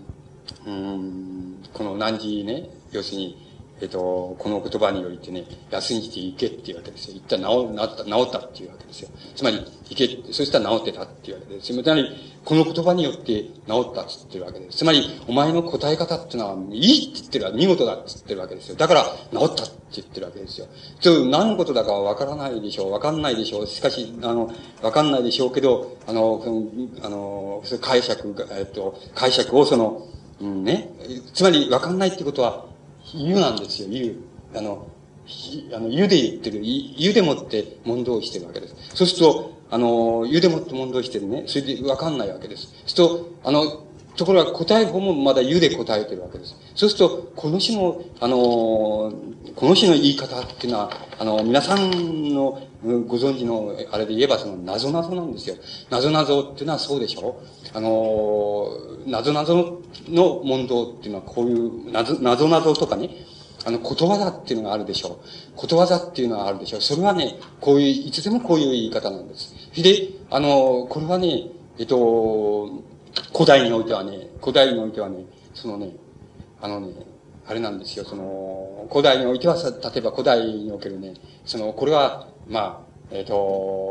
古代の共同体っていうものに、まあ、世界中共通、ある意味で共通なんですけどね、あの、共同体のね、あの、共同体で、その、信仰を、信仰を司るものって言いますかね、信仰を司るものと共同体を、あの、政治的に、あるいは行政的にね、司るものっていうのは、しばしば同じであるっていうことがあるんです。また、しばしば、また別な場合にも、あの、まあ、例えば信仰を司る人が、あの、ある言葉を、あの、神の言葉をその、受け取って、そしてそれを、その受け取った神の言葉によって、その、共同体を、あの、司る人たちが実際的に村を治めるっていうのはね、共同体を治めるっていうのは、そういう形っていうのは、別々にあろうと同一人物であろうと、そういう形っていうのは非常に強力にあったっていうふうに考えられる。そういう場合にね、そういうところではね、そういう時代においてはね、あのね、ある、あの、ある、あることわざ、あることわざ、ある比喩、ある言うですね。あの、非常に普遍的に言えば言うなんです。あの、なぞなぞ、ことわざ、言うですね。そういうものをね、そういうものを、あの、解けるっていうことはね、解けるっていうこと、それが分かるっていうことはね、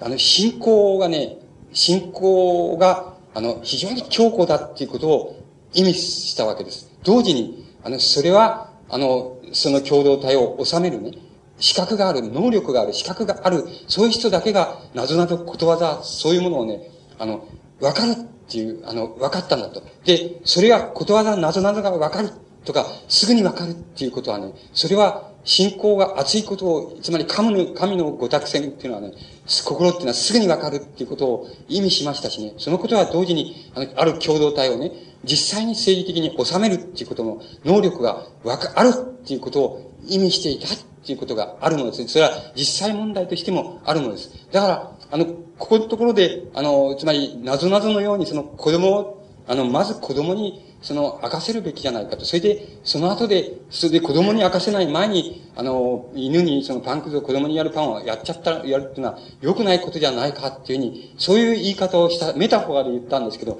言い方をしたらば、それに対して、あの、答えた母親の方がその、答え方は、いや、あの、食卓の下に犬がいると。そして、その場合に、あの、子供がパンを食べていると、そのこぼれ落ちたくずを、あの、犬、犬が食べ、食べるっていうことは、あるでしょっていうふうに答えた。そうすると、そ、その答え方は、メタフォーとして誠に見事な答え方だっていうふうに、えあの、いうことで、そのイエスがその、お前は信仰があるっていうふうに判断したっていうことになるわけです。だから、お前はもう治ったって信仰があるならばもう絶対治った。だから言ってごらんって言うと、あの、言ってみれば、子供は、あの、もう、あの、秋、秋光に疲れて狂ってたのが治っちゃったって、こうなってるわけです。そうすると、あの、実際のメタファーとしてそう言ってる、本当の意味は何を言おうとしてるのかって言ったら、結局、あの、自分、えまあ、それ、こう違うかもしれないし、当てにならないからですけどね。し、あの、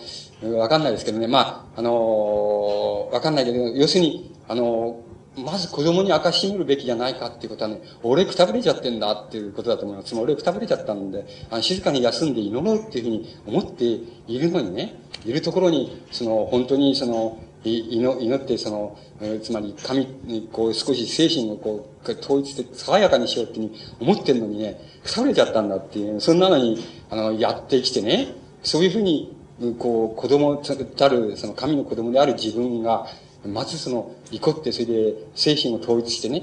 精神を清めて、そういうふうにならないうちにね、あの、それでね、あの、やってきて、それで、お子供が、そのね、悪気に使って直してくれって言うのはね、良くないよっていうふうに言ってんだと思います。良くないことじゃないかそういうのは良くないんだよって言ってんだと思う。ところが、あの、そういう答えた母親のは、いや、そういうわけじゃないんだ。あの、ただ、あの、子供がね、つまり神の子たる、その、あなたがね、怒ってる、その、怒った時にも、ところにもね、なお、その、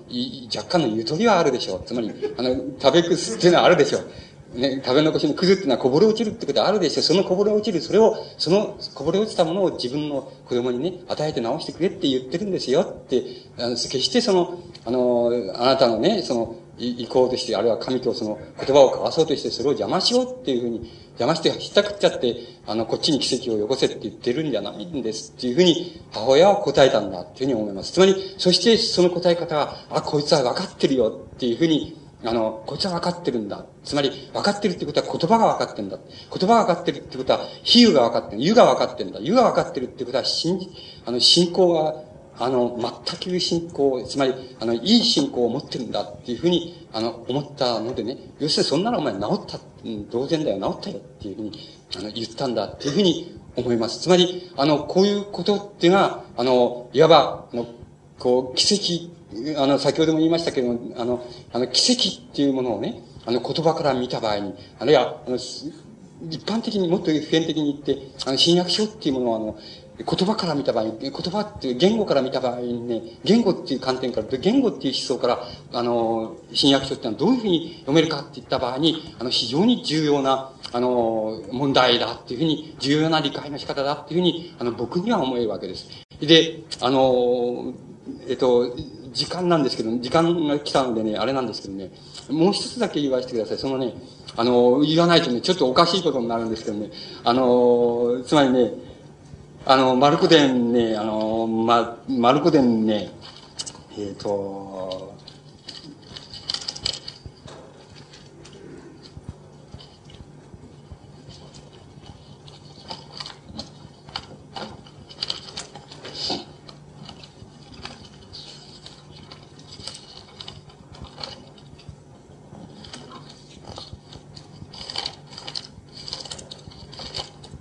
ちょっと待ってくださいね。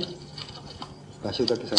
あのね、第4章にね、あの、例え話だけ集めたところがあるんですよ。それで、それに触れなきゃね、ちょっと、あの、せっかく言ってもね、ナンセンスじゃないかっていうことになるのでね、あの、ちょっと、ちょっとそれだけ触れさせてください。あの、あの、マルクデンの、その、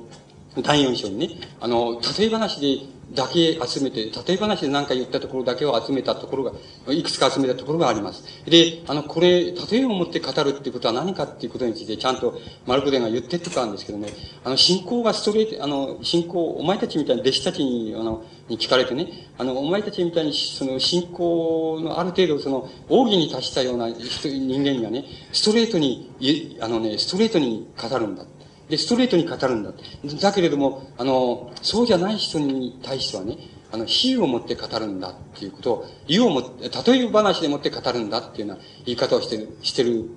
ところがあるんです。で、これはね、ちょっと、この理解、これはどどういう意味なんだっていう理解の仕方、ちょっと大変難しい、複雑な回帰なような、複雑なような気がします。ただ、あの、そあのそういうことじゃなく、そういうことについては、ならば僕がこう、お話ししたことの方がいいと思います。十分だと思います。ただ、なぜここに集めた例え話っていうのはたくさんあるかっていうこと、それから例え話を集めたところが、あの、ことさらあるか、それはどういう意味を、どのようなことになってるかっていうことを申し上げてみますとね、僕がね、あれした、あの、僕がこう、拾い集めてみますと、あの、皆さんが読んでもきっとね、わかると思うんですけどね、あの、わかるからいけないっていうことはないんですけどね、あの、わかりやすいからダメだっていうわけじゃないけどね、あの、つまりね、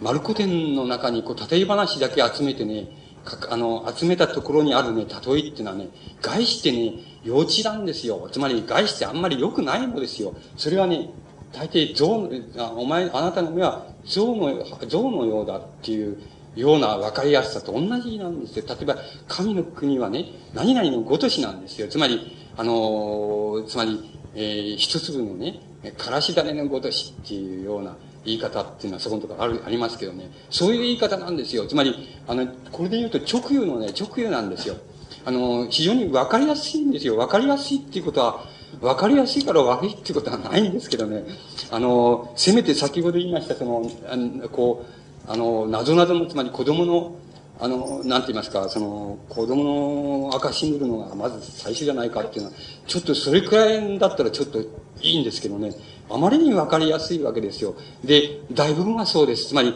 あの、えいや、例を挙げてみましょうか。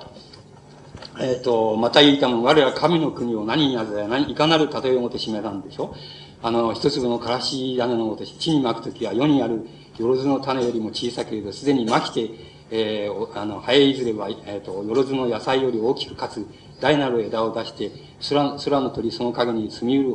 ほどになるなりっていうようなことなんです。つまり、そう言ってるわけで誰にでもわかるわけですよ。つまり、あの、そそのね、そういう、何々のごとしっていうのがね、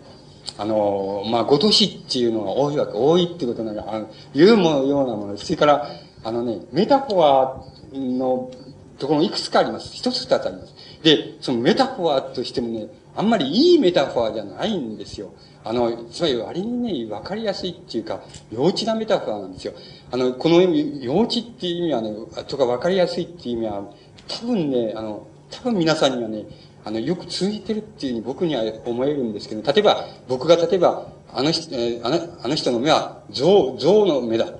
とかね、っていうメタファーとか、象の目のようだっていう直言とかね、そういうふうに、そういう言ったとするでしょ。例を言ったとするでしょ。今思いついたから言ったんだけども、したら、これはいいメタファーじゃないってすぐわかるでしょ。幼稚なメタファーだって、あんまりいいメタファーじゃないなって、あの、人間のね、あの、目の、あの、細くて柔和な目っていうのをさ、あの、目っていうのを何かに、あの、例えようっていう場合にね、あの象の目のようだって言い方っていかにも幼稚だってこと皆さんがすぐわかるでしょ。だからもう少しまともな、あの、目っていうのは、あの、比喩っていうのはあるはずだっていうふうに、あの、ことなんですよ。だけど、思いつきだから僕は今出てこないんで、あの詩を書け、書く場合にはそんな幼稚なメタファーは僕は使わないんです。だから、そうじゃないんです。だから、あの、それはす、そのね、すぐわかるでしょ。わかりやすいけれども、しかし、あの、あんまりいいメタファーとは言えないなってことはわかるでしょう。それと同じことが聖書のあのメタファーだけ集めた第4章のところ皆さんが読まれてこれ幼稚だっていうことはわかるでしょう。あんまりいいわかりやすいけどいいメタファーじゃないなっていうことがお分かりになると思うんです。あの、そのことが重要なんですよ。わかるっていうことは、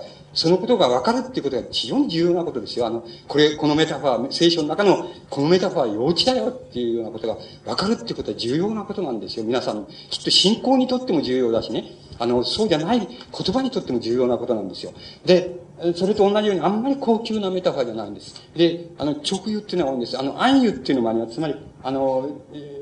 そのメタファーっていうのもあります。で、メタファー、例えばね、あの、それじゃ、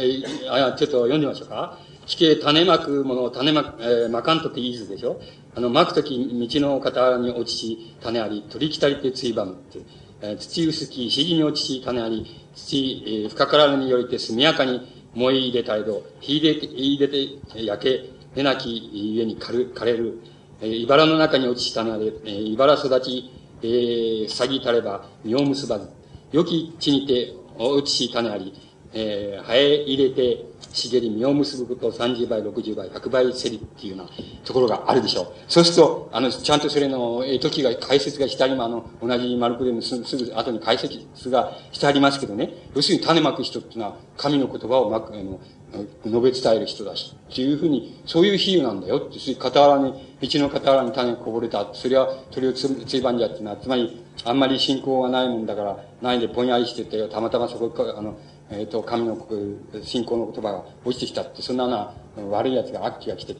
悪い奴が来てつい、ついばんでいっちゃって、もう、パーって消えちゃうんだって。から、石地、石地みたいな、あの、石が硬いところに種を置いたら根が浅いもんだから、あの、ちょっとした誘惑みたいなのがあるとすぐにその信仰はすっ飛んじゃうんだって、誘惑とか迫があってすっ飛んじゃうんだって、こういう例えだっていうふうに絵解きがしてあります。ちょっと、いかにも幼稚でしょう、幼稚でしょうっていう方は、皆さんにすぐわかるでしょう。こんなの、絵解きしてもらわなくたって、こんなの、あはあっていうことで、あ、そういうこと言ってるのかっていうのわかるでしょう。で、このわかるっていうことはね、あの、いいことで、あの、わかるっていうことはいいことなんですけれどもね、あの、わかるっていう感じにね、幼稚っていう感じが伴うのはね、決していいことじゃないんですよ。このいいことじゃないっていうことはね、あの、言葉の使い方っていうもの、とってもね、言葉としてもいいもんじゃないっていうことなんです。もちろん比喩としてもいいもんじゃないんですけどね、あの、言葉としてもいいもんじゃないっていうだけじゃなくてね、多分ね、あの、僕には関係ないって言ったらいけないんですけどね、あの、皆さんにはきっと関係あることだ。つまり、非常に多くあることだ。つまり、信仰にとってもね、いいことではないんです。つまり、幼稚なメタファーでね、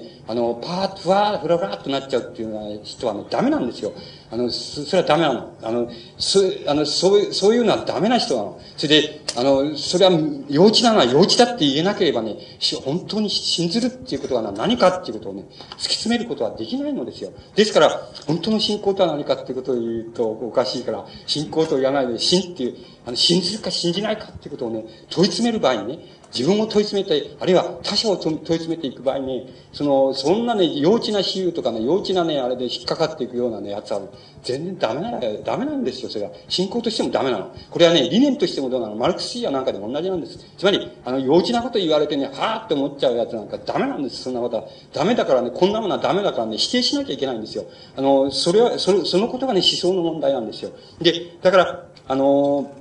それは信仰についても言えるのです。だからね、あの、そう、必ずしも高級じゃないっていうことね、この、マルコデンだ、マルコデンに出てくるね、あの、比喩っていうのはね、例え話ってな、幼稚、あのね、あの、えっと、あの、そんなにね、あれじゃないっていうことはね、その、まあ、メタフォアのがまだあれだと思いますけどね。あの、そんなにね、上等なものじゃないっていうことをね、えっと、申し上げておきたいわけです。で、あの、それはね、どうしてかってね、あの、これは全く、その、えー、その聖書とかなんか見返っても離れますけど、あの、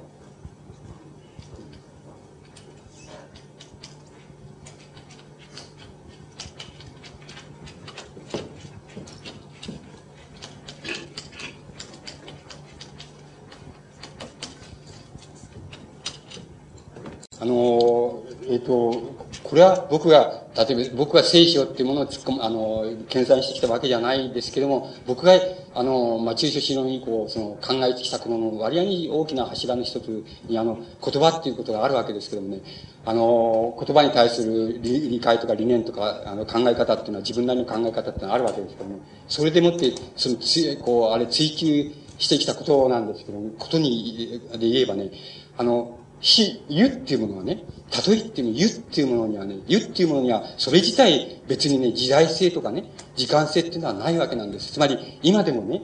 直湯も使われますし、それから、あの、メタファーも使われ、使われますしね。それから、あの、もちろん湯なんて使わないでね、ストレートに、お前の目は細いっていうふうに言う、あの、言う言い方も、その方が通じやすいから、その方が、あの、ストレートにそういう言い方もあります。つまり、今でも、あの、様々な湯っていうのは使われているわけです。つまり、あの、人間が言葉としての言い回しとして、比喩として、その編み出した全てのことは、あの、今も使われているわけです。ですから、言葉に時間性とか歴史性っていうのは、あの、比喩に歴史性っていうのはないのですけれどもね、ないのですけれどもね、あの、言うっていうものをね、時間性からね、理解するっていう、理解することもできるのです。それは、あの、発生史的にもできるのですし、また発生史っていうような考え方を取らなくて、あの、現在性、現在の立場っていうものから、立場っていうものから、あの、時間っていう時間性を入れていくっていう考え方を、言葉に時間性を入れていくっていう考え、時間の性の、時間の累積性っていうものを入れていくっていう考え方を取りますとね、あの、まずね、一等最初にね、湯として一等最初にあったのは、こう僕はこれ勝手に名前を付けたんですけど、ね、虚湯っていうのが最初にあったんですよ。あの、虚湯っていう言い方が最初にあったんです。その次に、あの、その次にの時代に時間に発生したのがね、暗湯なんですよ。メタファーなんですよ。その次に発生したのが直湯なんですよ。あの、何々のようにっていうような言い方なんですよ。それで、あの、最も後に出てきたのがストレートな言い方なんですよ。とこれ、これは皆さんは不思議に思うかもしれないですけどね、あの、この意味はこうなんです。つまり、私たちがメタフォアと考えているものっていうものはね、現在メタフォアだと考えているものは、その時代の人にメタフォアが発生して、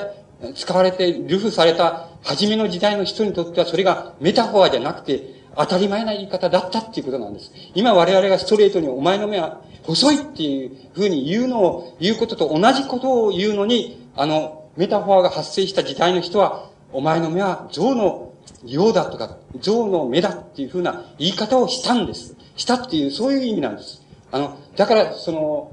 それが時間性っていうことなんです。だから、あの、ストレートな言い方っていうのは、時間としては一番後に出てきたんです。だけど、そんなバカなことないでしょってのは、めた、あの、言うとかか、の方が飾り、言葉の飾りじゃないですかっていうのは、それはちょっと固定した考え方なんで、そうじゃなくて、それ以外には言えなかったんですよ、人間っていうのは言葉を。言い方を知らなかった、言えなかったんですよ。だから、ある非常に重要なことを言おうとする場合にね、あの、例えみたいな言い方しかできなかった時代っていうのはあるのですよ。それが、あの、それがそれぞれの湯が、あの、発生した時代なんです。ですから、メタフォアが発生した時代に、時代にこれ抵触するなって、マルコデンが抵触するなっていうふうに思える箇所は非常にわずかしかないっていうこと、僕は先ほどメタファーの例として、あの、問答として挙げたでしょう。あれは多分、あの、あのような箇所は多分ね、非常に古い時代にね、あの、存在したね、あのね、文章かなんかに存在した部分じゃないかっていうことが、言葉の面からは言えます。言葉の面から、あの、新約書を見た場合に言えることなんです。それで、それが当たってるかどうか、実証的に当たってるかどうか、学者の先生にあの、立証してもらわなきゃいけないけども、しかし、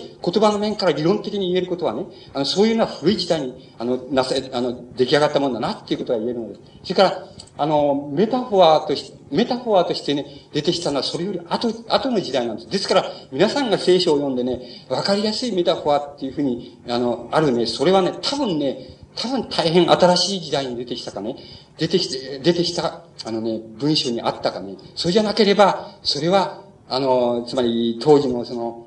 えー、そのイスラエルか、そこら辺より、例えばもっと文明が発達して、ローマとかギリシャとか発達しているあのところがあるわけでしょ？そういうとこからすでに文明が輸入文明として存在しててね、その輸入文文明として存在してた、それを、つまり、今で言えば翻訳文学ですよ。翻訳文学っていう意味で、これは、この例え話はあるんだなって、それは取り入れたんだなっていうふうに理解された方が、俺はいいと思います。つまり、あの、それがね、言葉の面から見見てる、その、言葉の面からね、言葉言うの面から見たね、あの、聖書っていうもののね、あの、見方のね、あの、非常に大きな問題なわけなんです。これ、これはね、ちょっと、この雑に言うことを言うといけないのであるしね、これは、いわばあの、こんなことを言わない、テキストクリティックしないね、つまり、言語がわかんなくて、そういうテキストクリティークをしてね、それで立証してっていうようなことをしなければったらね、で、実地調査した、しなかったらね、そんなことは言えませんよっていうことはね、一応の理屈ですよ。一応の理屈ですけどね、あの、そうじゃないんですよ。言葉っていうものに対してね、言葉の、言葉の理論っていうのがあるんですよ。言葉っていうものはどういうふうに発生し、どういうふうにあれしたかっていうね、理論っていうのがあるんですよ。理論とかね、あの、理論が理論が多分ね、正しければね、理論が正しければね、多分ね、それが言えるのですよ。あの、そういう言い方をしても間違いないと思います。つまり、これは間違いないと言っても予言ですからね。あの、予言ですから間違うかもしれません。つまり、あの、実証、今に、あの、つまり、実証的な人が実証してね、実証的な学者が実証したり、あの、原文のあの、テキストクリティックを厳密にやったらね、僕の言うことは外れてるかもしれないけど、しかし僕が理論的に、あの、僕のが気づいてきた言葉についての考え方、理論から、僕が、あの、言えることはそういうことなんです。つまり、あの、聖書っていうのはそういうところからもね、これクリティックできますよっていうこと。あの、クリティックできますしね、あの、信仰っていうこと、あるいは一般に信ずるっていうことはどういうことなのかっていう問題に対してね、言葉の面からね、あの、言うの面からね、あの、アプローチすることができますよっていうことが、あの、言えるっていうことなんです。あの、これが、僕が、あの、つまり、町優勝史論以降、僕がその、自分なりのこういう領域でしてきたその、あの、ことがありまして、それを、まあ、あの、仮にそういう読み方、そういうこと、ところから、あの、あの、そのマルコ伝、あの、を、マルコ伝を、あの、読ん読んでみて、あの、僕が、その抱いたね、その、なんて言いますか、一つの感想っていうのがね、あの、そういう点に、あの、ありましたのでね、あの、まあ、自分も皆さんのところに来る、えっ、ー、と、おしゃべりするために、まあ、するっていう契機がなかったら、まあ、そういう勉強、あの、そういうことも、あのそういうふうに聖書を読んでみようなんていうふうに、改めて読んでみようなんていうふうに思わなかったでしょうから、まあ、僕にとっても、まあ、ありがたい機縁であったわけですけども、また、あの、えっ、と、僕が、あの、前朝の町書士論に以降、あの、聖書について何をしてきたんだ、何を考えてきたんだって言われたことに対する、その、まあ、僕の、まあ、わずかな、その回答っていうのが、今日お話ししたようなことなわけです。一億でお話しています。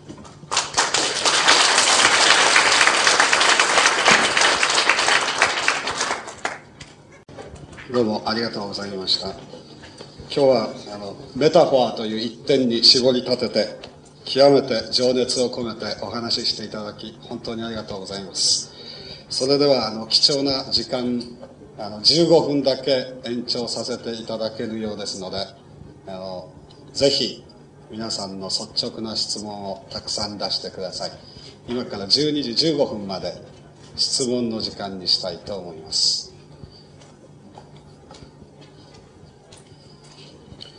今の吉本先生の講演をめぐっていろいろさらに確認したいこともう少しこういう点を聞きたいというところがありましたらどうぞ質問なさってください。はいどうぞ。大きな声で立っておっしゃってください、えっと、あのさっき話された内容とはちょっとあの変わってしまうんですけどあの吉本さん自身はそのまたあの思想家としてのまたあの詩人としてのその、まあ、2つのあの顔を持ってると思うんですけど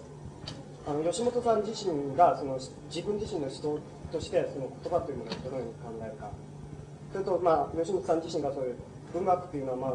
僕自身だと思うにはそのフィクションによってその文学っていうのはあくまでその暗示というものをしていくと思うんですね。それと、まあ、思想というのはももうちょっとその暗示というものから離れて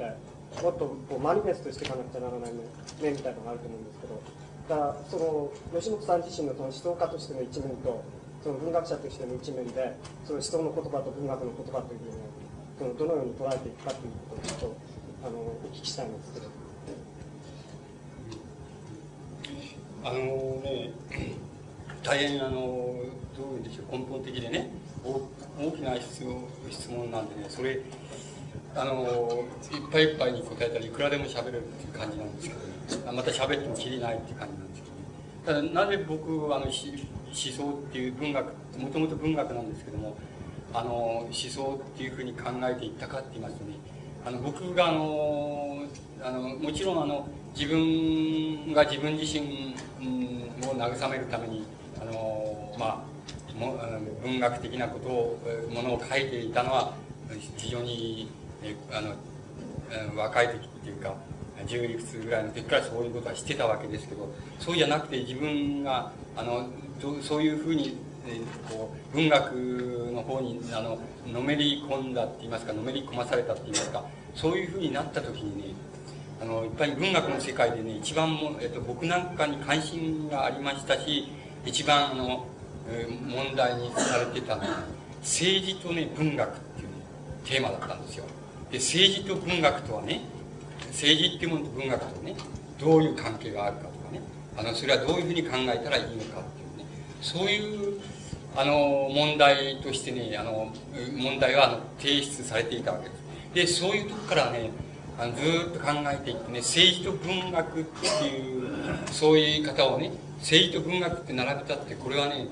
あの関係なんかありようがないじゃないですかっていうふうにだんだん僕の方はそういうことになってきたわけなんですよ。そうしたらばねあのわずかにわずかにって言いますかわずかに政治っていうものと文学っていうものとねあのわずかに結びつける媒介っていうものがあるとすればねそれは思想っていうことじゃないかっていうふうに考えていたわけです。それで多分そそこのところで自分はあのそういうあの面のあの事柄っていうのをねあのしてきたように思います。でじゃあ思想ってどういうどういうことっていうことになるわけで。すであの思想っていうのにねあのたくさんあるわけです。たくさんあるんですけどねさまざまなことがあるわけなんでだですけども大雑把に言いますとねさっきと同じなんですよ。つまりあのね公に対する思想ね。あのつまり国家社会がどうあったらいいどうあるべきなのかとかねどういうふうに関わったらいいのかっていうようないうような意味の思想があるでしょう。あのつまり政治思想とかね社会思想とかっていう思想もあります。であのそそれをそれとどういうふうに関わったらいいのかって国家社会とかねそういうことあるいは公とかそういうこととどうやって関わったらいいのかっていうことについての考えが一つあるでしょ。でそれは政治思想とか社会思想とかって言われてるものになりますよね。それからもう一つはねあの僕のこれは考えですけど先ほどのつまり謹慎とかねあのそういうことについての考えなんですけどね。つまりそれはねあの普遍的に言ってしまうとね性なんですよセックス。セックスについての考えあの思想っていうのは。の領域っていうのはあるっていう考えがある。つまりセックスっていうのは何かっていうことですよね。それは謹慎とか夫婦とか男女とかっていうことですけどね。あのもっと普遍化して言ってしまいますとね。あのセックスっていうのはセックスについての思想セックスっていうのは何かって言ったらねそれはね一人の人間がね一人の人間が自分以外のね一人の他者と関わる世界だね。それはセックスの世界なんですよ。だからあのその一人の人間がね他の一人の人間自分以外のね他の一人の自分とでもいいんですけどね。あの一人の人間と他者と関わる世界っていうのはね世界ではね人間はね性として現れるセックスとして現れるわけですよ。つまり男性ないしは女性として現れるわけですよ。あの同性同士でも同じです。つまり男性または女性として現れるわけです。つまり人間が性として現れるね人間の存在が性として現れる世界っていうのは性の世界なんですよ。それは近親者の世界であるし家族の世界であるしね。男女の世界っていうのはみんなそうでそういうつまりそういうことについてどういうことになってんだっていうね自分はどう関わってんだっていうふうに考えるのがっていく領域っていうのがそれはそういう思想の領域があるでしょ。それからもう一つはやっぱりあの自分がね自分が自分自身に関わるあの関わっていく俺っていうのは一体何なの？っていうあのこういうことですよね。そういう領域っていうのがあるでしょ。だから思想っていうのはそういう大雑把に言っちゃうとねそういう3つのねあの領域があるっていうふうに考えます。で僕がなぜそういうことを考えていったかっていうと初めはさっき言いましたように政治と文学っていうのはつまりとてつもなく違ったもんですよね。あの結びつかないものを結びつけようとする論議とかね。無理に結びつける論議とか無理に統一しようとする論議とか、いや、それは別々だっていうような論議とかね、そういうのがいっぱいあったわけですそれ全部懐疑的になっててね、そんならばかろうじて思想っていうことはね、かろうじて文学っていうものと結びつくし、あるいは政治っていうものと結びつくかもしれないなっていうことでね、思想っていうのを考えてる。その内容、思想っていうのは内容は今僕が申し上げましたように僕は考えている。あの他の方から質問がございますか？はい。どうぞ。一番後ろの方私聞いたんですけれどもあの最も大切なところであの奇跡の最も大切なので、えー、って三日によみがえって証言されることはまあ奇跡だと思いますけれどもそれについて、うん、ないやそんああのねそれはねいや重要なんですよ。触れない、時間がないってだけでね、僕はもう少し勉強してきたんでね、触れられるんですけどね、あのね、ああるでしょ？するとね、あの、そこで重要なことはね、あの、マルコ伝の中にある中でね、その、復活っていうこととね、まあ、再臨っていうことでもいいですよ。それでね、重要なところがあるんですよ。それで、えっ、ー、と、今、このノートを見ればね、その箇所があり、指摘できるんですけどね、あの、まあ、大雑把に言いますとね、こういうとこがあるでしょう。つまり、あの、このね、えっ、ー、と、まあ、意地、あの、イエスに対してね、意地悪をしようとする、あれがね、あの、まあ、えー、その、学者、群衆たちがね、こう、意地悪な質問をするとこがあってね、あの、要するに、あの、七人兄弟がいるとね、で、まず、その、えー、一番上の兄が、その、え、兄が、その兄弟の上の一番上の兄がその結婚してたと。で、その子供をなしに死んでしまったと。そしてその核はその、えっ、ー、と、まあ、旧約書のあれでやれば、その、その兄弟とね、つまり弟とそれじゃ目合わせて、それで子供を設けてもいい、あるいは設くべきだっていうふうに書かれているとね。一つとした子供もまた、その、それでそういうふうに一緒になったと。で、その次の弟も死んじゃったと。で、子供はなかったと。そしたらまたその次の女はね、その次のあの、男と結婚して、そして七人、最後の弟と結婚して、で、子供がなかったんだけど、子供がないで死んじゃって、最後の弟は死んじゃったと。そしたら、復活の時ね、あの、復活の時に、そしたら、その細君が、つまり女はね、女の人は、誰の奥さんになったらいいんだっていうふうに質問するところがあるでしょう、マルコ伝の中に。それ、それに対してね、あの、それに対してね、答えてるところなんですよ。それに対して答えてるところでね、あの、そ、そ、そんなとてつもないっていうことなんつまりね、あの、復活した時にはね、人はね、どういうふうにして蘇るかって言ったらね、あの、結婚したりね、子供をなしたりね、そういうふうに、よそういうようにはね、復活しないんだよ。天、そのね、天、天にあるね、その使い、お使いのように復活するんだよっていうふうに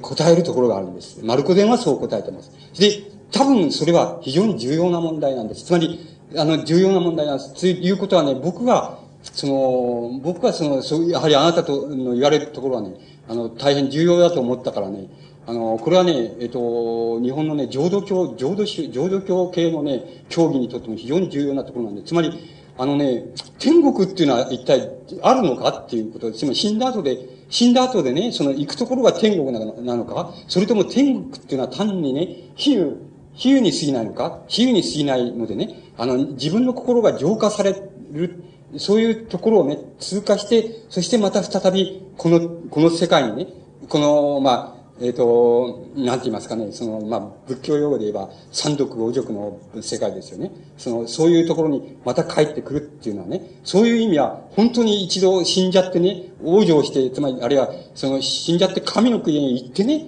本当に実際的に行って、それで天国っていうのはあって、実在してて、信仰者の中が絶対に実在すると思っててね。で、そこへ行って、それから帰ってきて、帰ってきて、それで、例えば、それは仏教で言えば慈悲を垂れるわけですけどね。その時に本当の慈悲を垂れるってことなんです。だけど、つまり浄土教の思想で言えばそうなんですけどね。あの、こっちの聖書の思想で言えばその時に再臨して、そして、あの、福音を述べ、人々に述べ伝えるし、また人々を裁いたりするわけですよ。つまり、あの、それはね、本当に言ってみれば、刑事上学的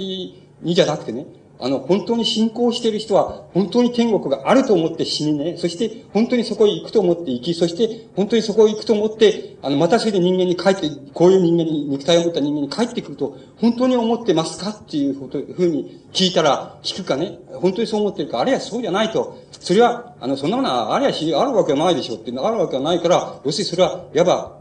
あの、人間のね、内面性の中でね、いわば、ひとたび浄化された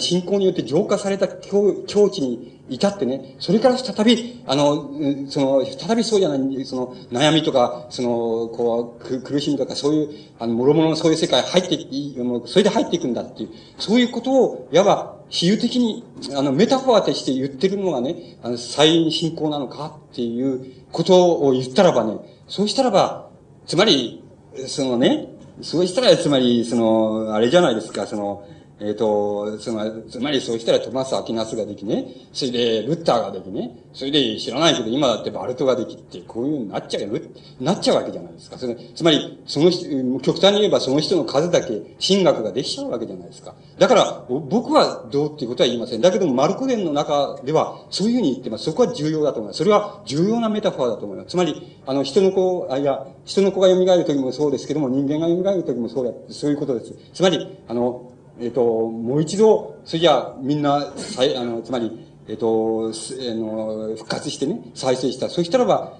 あの、その時誰の妻になったらいいんだって、みんな七人とも妻になったんだから、誰の妻になったらいいんだっていうような言い方で言うのは全然嘘なんだっていうことを言ってる。つまり、メタファーとして言えば、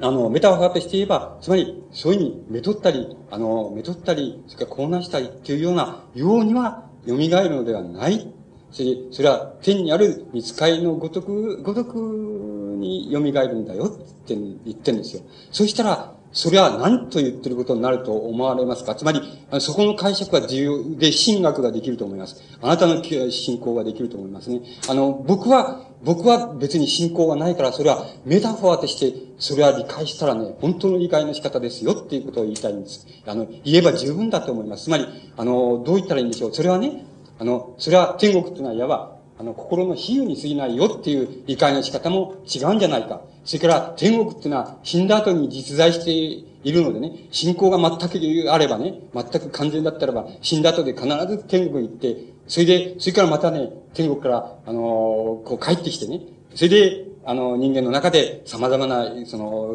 あの、教えを述べ、それから様々な良きことをし、人々を導きっていうふうにするんですっていうふうに信仰している人にはお気の毒だけども、あの、僕はそう、そういう理解も間違いじゃないかというふうに思います。だから、それじゃどういう理解の仕方まさに、あの、人間、あの、蘇るときには、あの、再び結婚するとか、こうなすとか、というふうに、いうような形では蘇るのではないのですよって言ってるね。そういう、そういう、それで、それ天の見つかりのごとくに、ごとくありさまで蘇るのですよっていうふうな言い方をしている。もう一回、最後のところにはね、あの、蘇った後で、誰それがマリアですか。その、あの、誰それがそのどこか通っていったら、あの、異形、異形の形、異なった姿をしたね、あの、イエスが向こうから来るとあったっていうような言い方をしています。つまり、異なった姿ぐらいな言い方をしています。つまり、あの、そう、そういう言われ方ね、あるいは人の、あの、こう、結婚したり、また結婚したり、子供をなしたりっていうような、そういうような意味で蘇るのではありませんよって言ってる。それを、その通り受け取ったらいいと僕は思いますね。あの、少なくともそうだと思います。つまり、今、それで十分だっていうふうにあの、思います。それ、それをどう、どういうふうに、あの、解釈しね、どういうふうに深めるか、それでどういうふうに考えるかっていうことで、例えばそれはあなたの神学を作れば、あの、よろしいんじゃないでしょうか。僕はそう思いますけどね。僕はそういうふうに理解してきましたけどね。他にございますか？お話の中でちょっとわからないことがあったんですけど、あの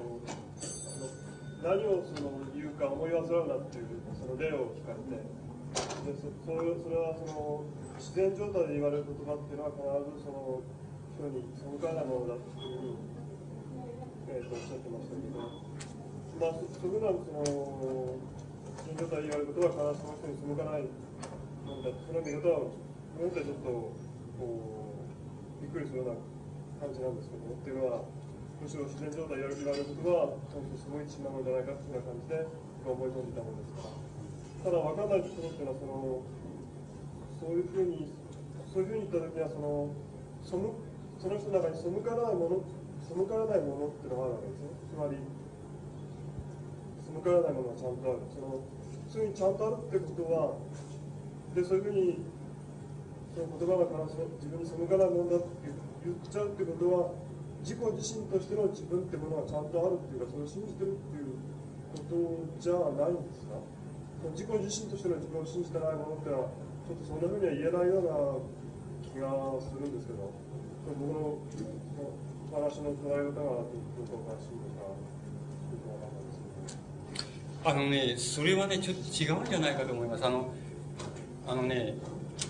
もっとね、言葉っていうものをね、もっとあの、どう言ったらいいんでしょう、もっと根源的にね、言葉っていうものを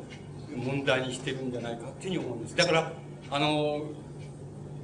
つまり我々現実にいる場合さ、誰それに対してこういうことを言ったら悪いなとかね、あのこういうことは言うべきじゃないなっていう、絶えずそんなことを言いながら、思いながら言葉を発していますよね。だけれども、あの、それは現実的にそうなんだけれどね、それはあのそれは例えば人間にとってねあるいは人間とその言葉にとってはねあの本当にいい状態かっていうとそうでないと思います。あのそうでないんだそれで本当にいい言葉の状態っていうのはあの何かって言ったらばあのもう、えっと、思いのまんまに言って言言えるね。言ってあのもちろん自分にとっても他者にとってもその言葉は何でもないんだ。つまりその他者をあの損なうわけでもないし自分を損なうわけでもないっていうようなことであったらばあのそれは非常に根源的に言葉にとってはいい状態なんだと思うんですけどそうはいかないわけなんだしかしそういくためには何が必要なんだそれはあの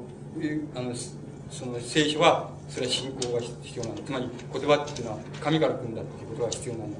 という考えが必要なんだっていうふうなことを言ってるんだと思いますけれどもだけれどもあのもう一つはねあの無制約に言われる言葉っていうのはね無制約に言われる言葉もあのつまり現実的には自分に背くけれどもあの本質的には根源根源的には自分に背かないもんだもんなんだよっていう考え方っていうのはあるっていうことだと思うんですよ。あの何言ってもねそれはあの自分の根源には背く自分の現実には背くし現実の自分と他者との関係にはを損なったり傷つけたりはするけれどもしかし根源的な自分っていうものには背かないんだよっていうふうな考え方っていうのはあの取れるだろうと思います。であの自分を信じられるか信じられないかっていう問題はねそれそういうふうに取れるんだけれども現実的にはそれを取れないでさまざま制約の中で言葉を吐いてる自分っていうのねあのそそういうものがあるからねだからあの自分を信じられないっていう問題が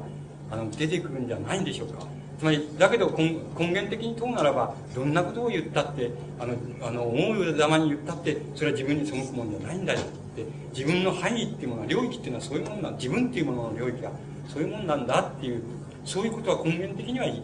あのそう考える考え方っていうのは成り立ちうるんじゃない僕は思いますね。そういう意味合いを言ってると僕には理解できますね。と僕はそう思いますね。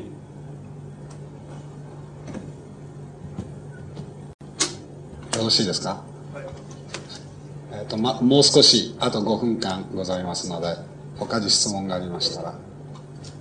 学生の中から質問がありませんか？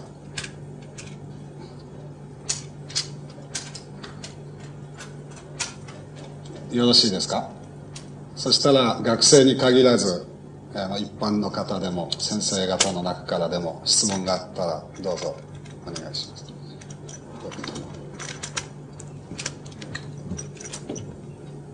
第4章、マ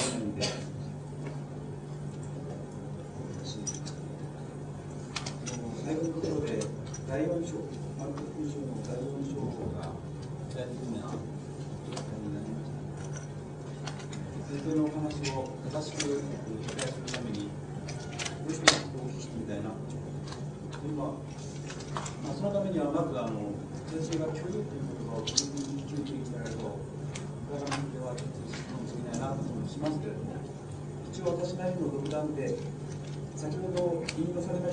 省の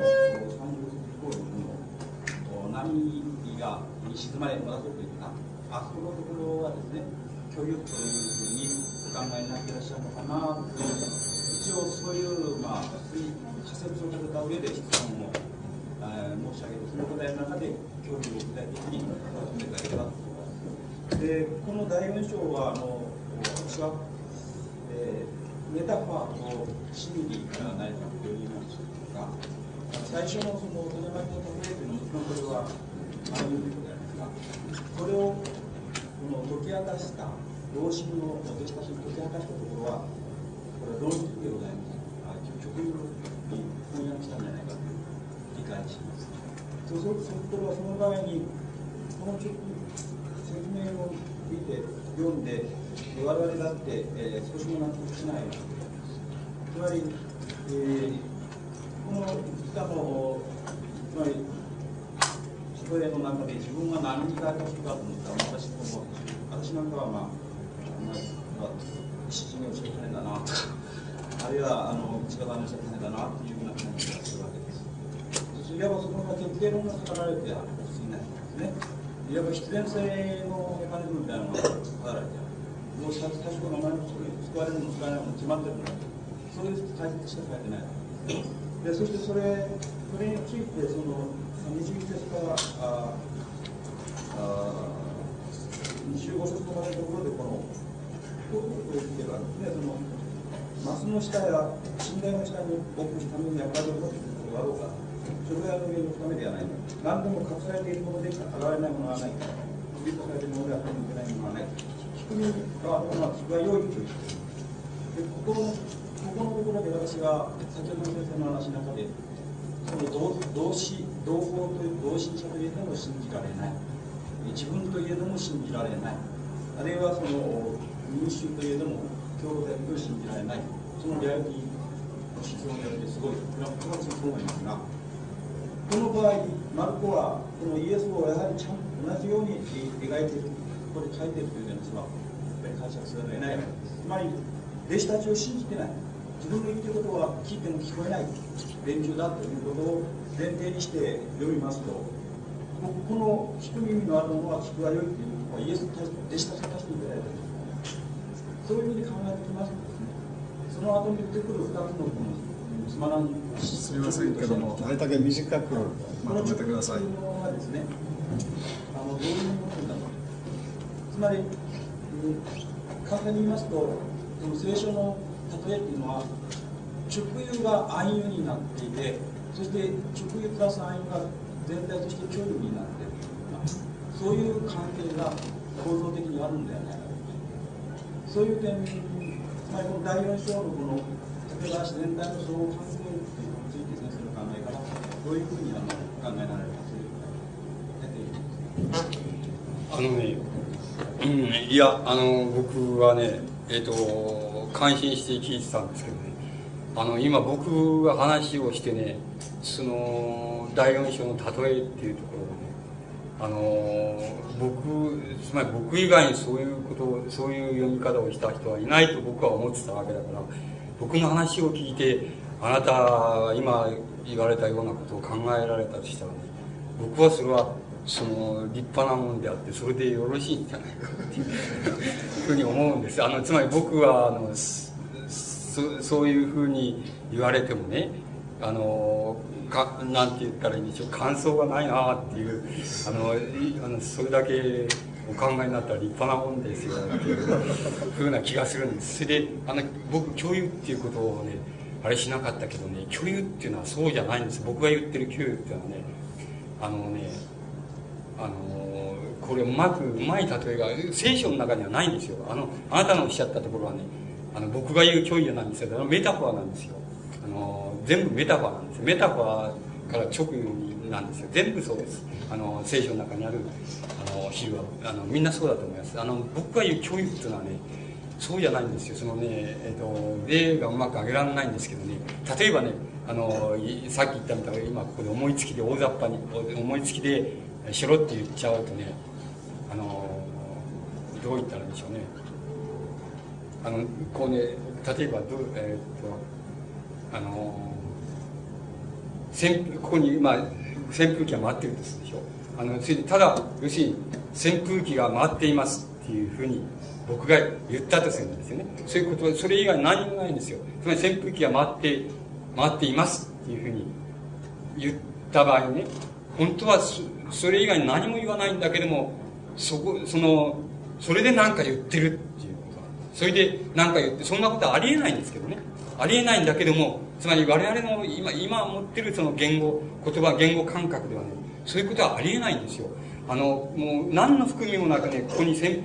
風機が回っていますって、目の前に回ってる扇風機を見てね、扇風機が回っていますって言ったらね、もうそれ以外に何にもないわけです。確かに回ってるから回ってるね、言ってるわけです。ところがね、あの、しばしばその、まあ、僕が言うその虚有なるものがね、発生した古代においてはね、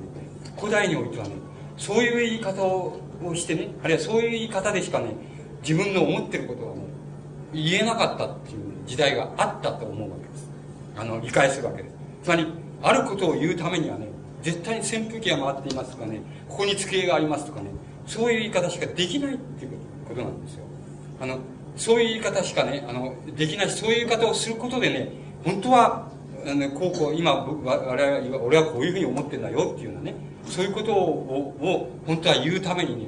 本当にそれしか言えない、そういう言い方しかできなかったね、そういう時代っていうのがあったと思う。そういうふうに考えているものがね、虚有なんです。だからこれはもう何の含みもないわけですこれ、そうすると一見するとね、これは、あれと同じになっちゃうように思うでしょつまりストレートにね、お前はバカだっていうのとかね、お前こういう扇風機が回ってるっていうのとね、あの、虚有と同じだっていうふうに思われるかもしれないけどね、そうじゃなくて、それは現在の言語感覚で言うから同じに見えるんだって、一回りね、全部巡ってね、歴史を全部巡ってね、同じだっていう意味なんです。あの、そういう言い方でしか、ね、言えなかったね。それで、そういう言い方で心を言うってね、そういう、あの、時がね、古代のある時期にあったっていうふうに言い返します。あの、そういうことはこういう共有なんで、おっしゃるような意味ではないわけです。で、後のこと言えば、あの、おっしゃってることは、僕、僕は、えっと、もう言うことないですよっていうか、あの、立派なものですよっていう言うのでしょうかね。あの僕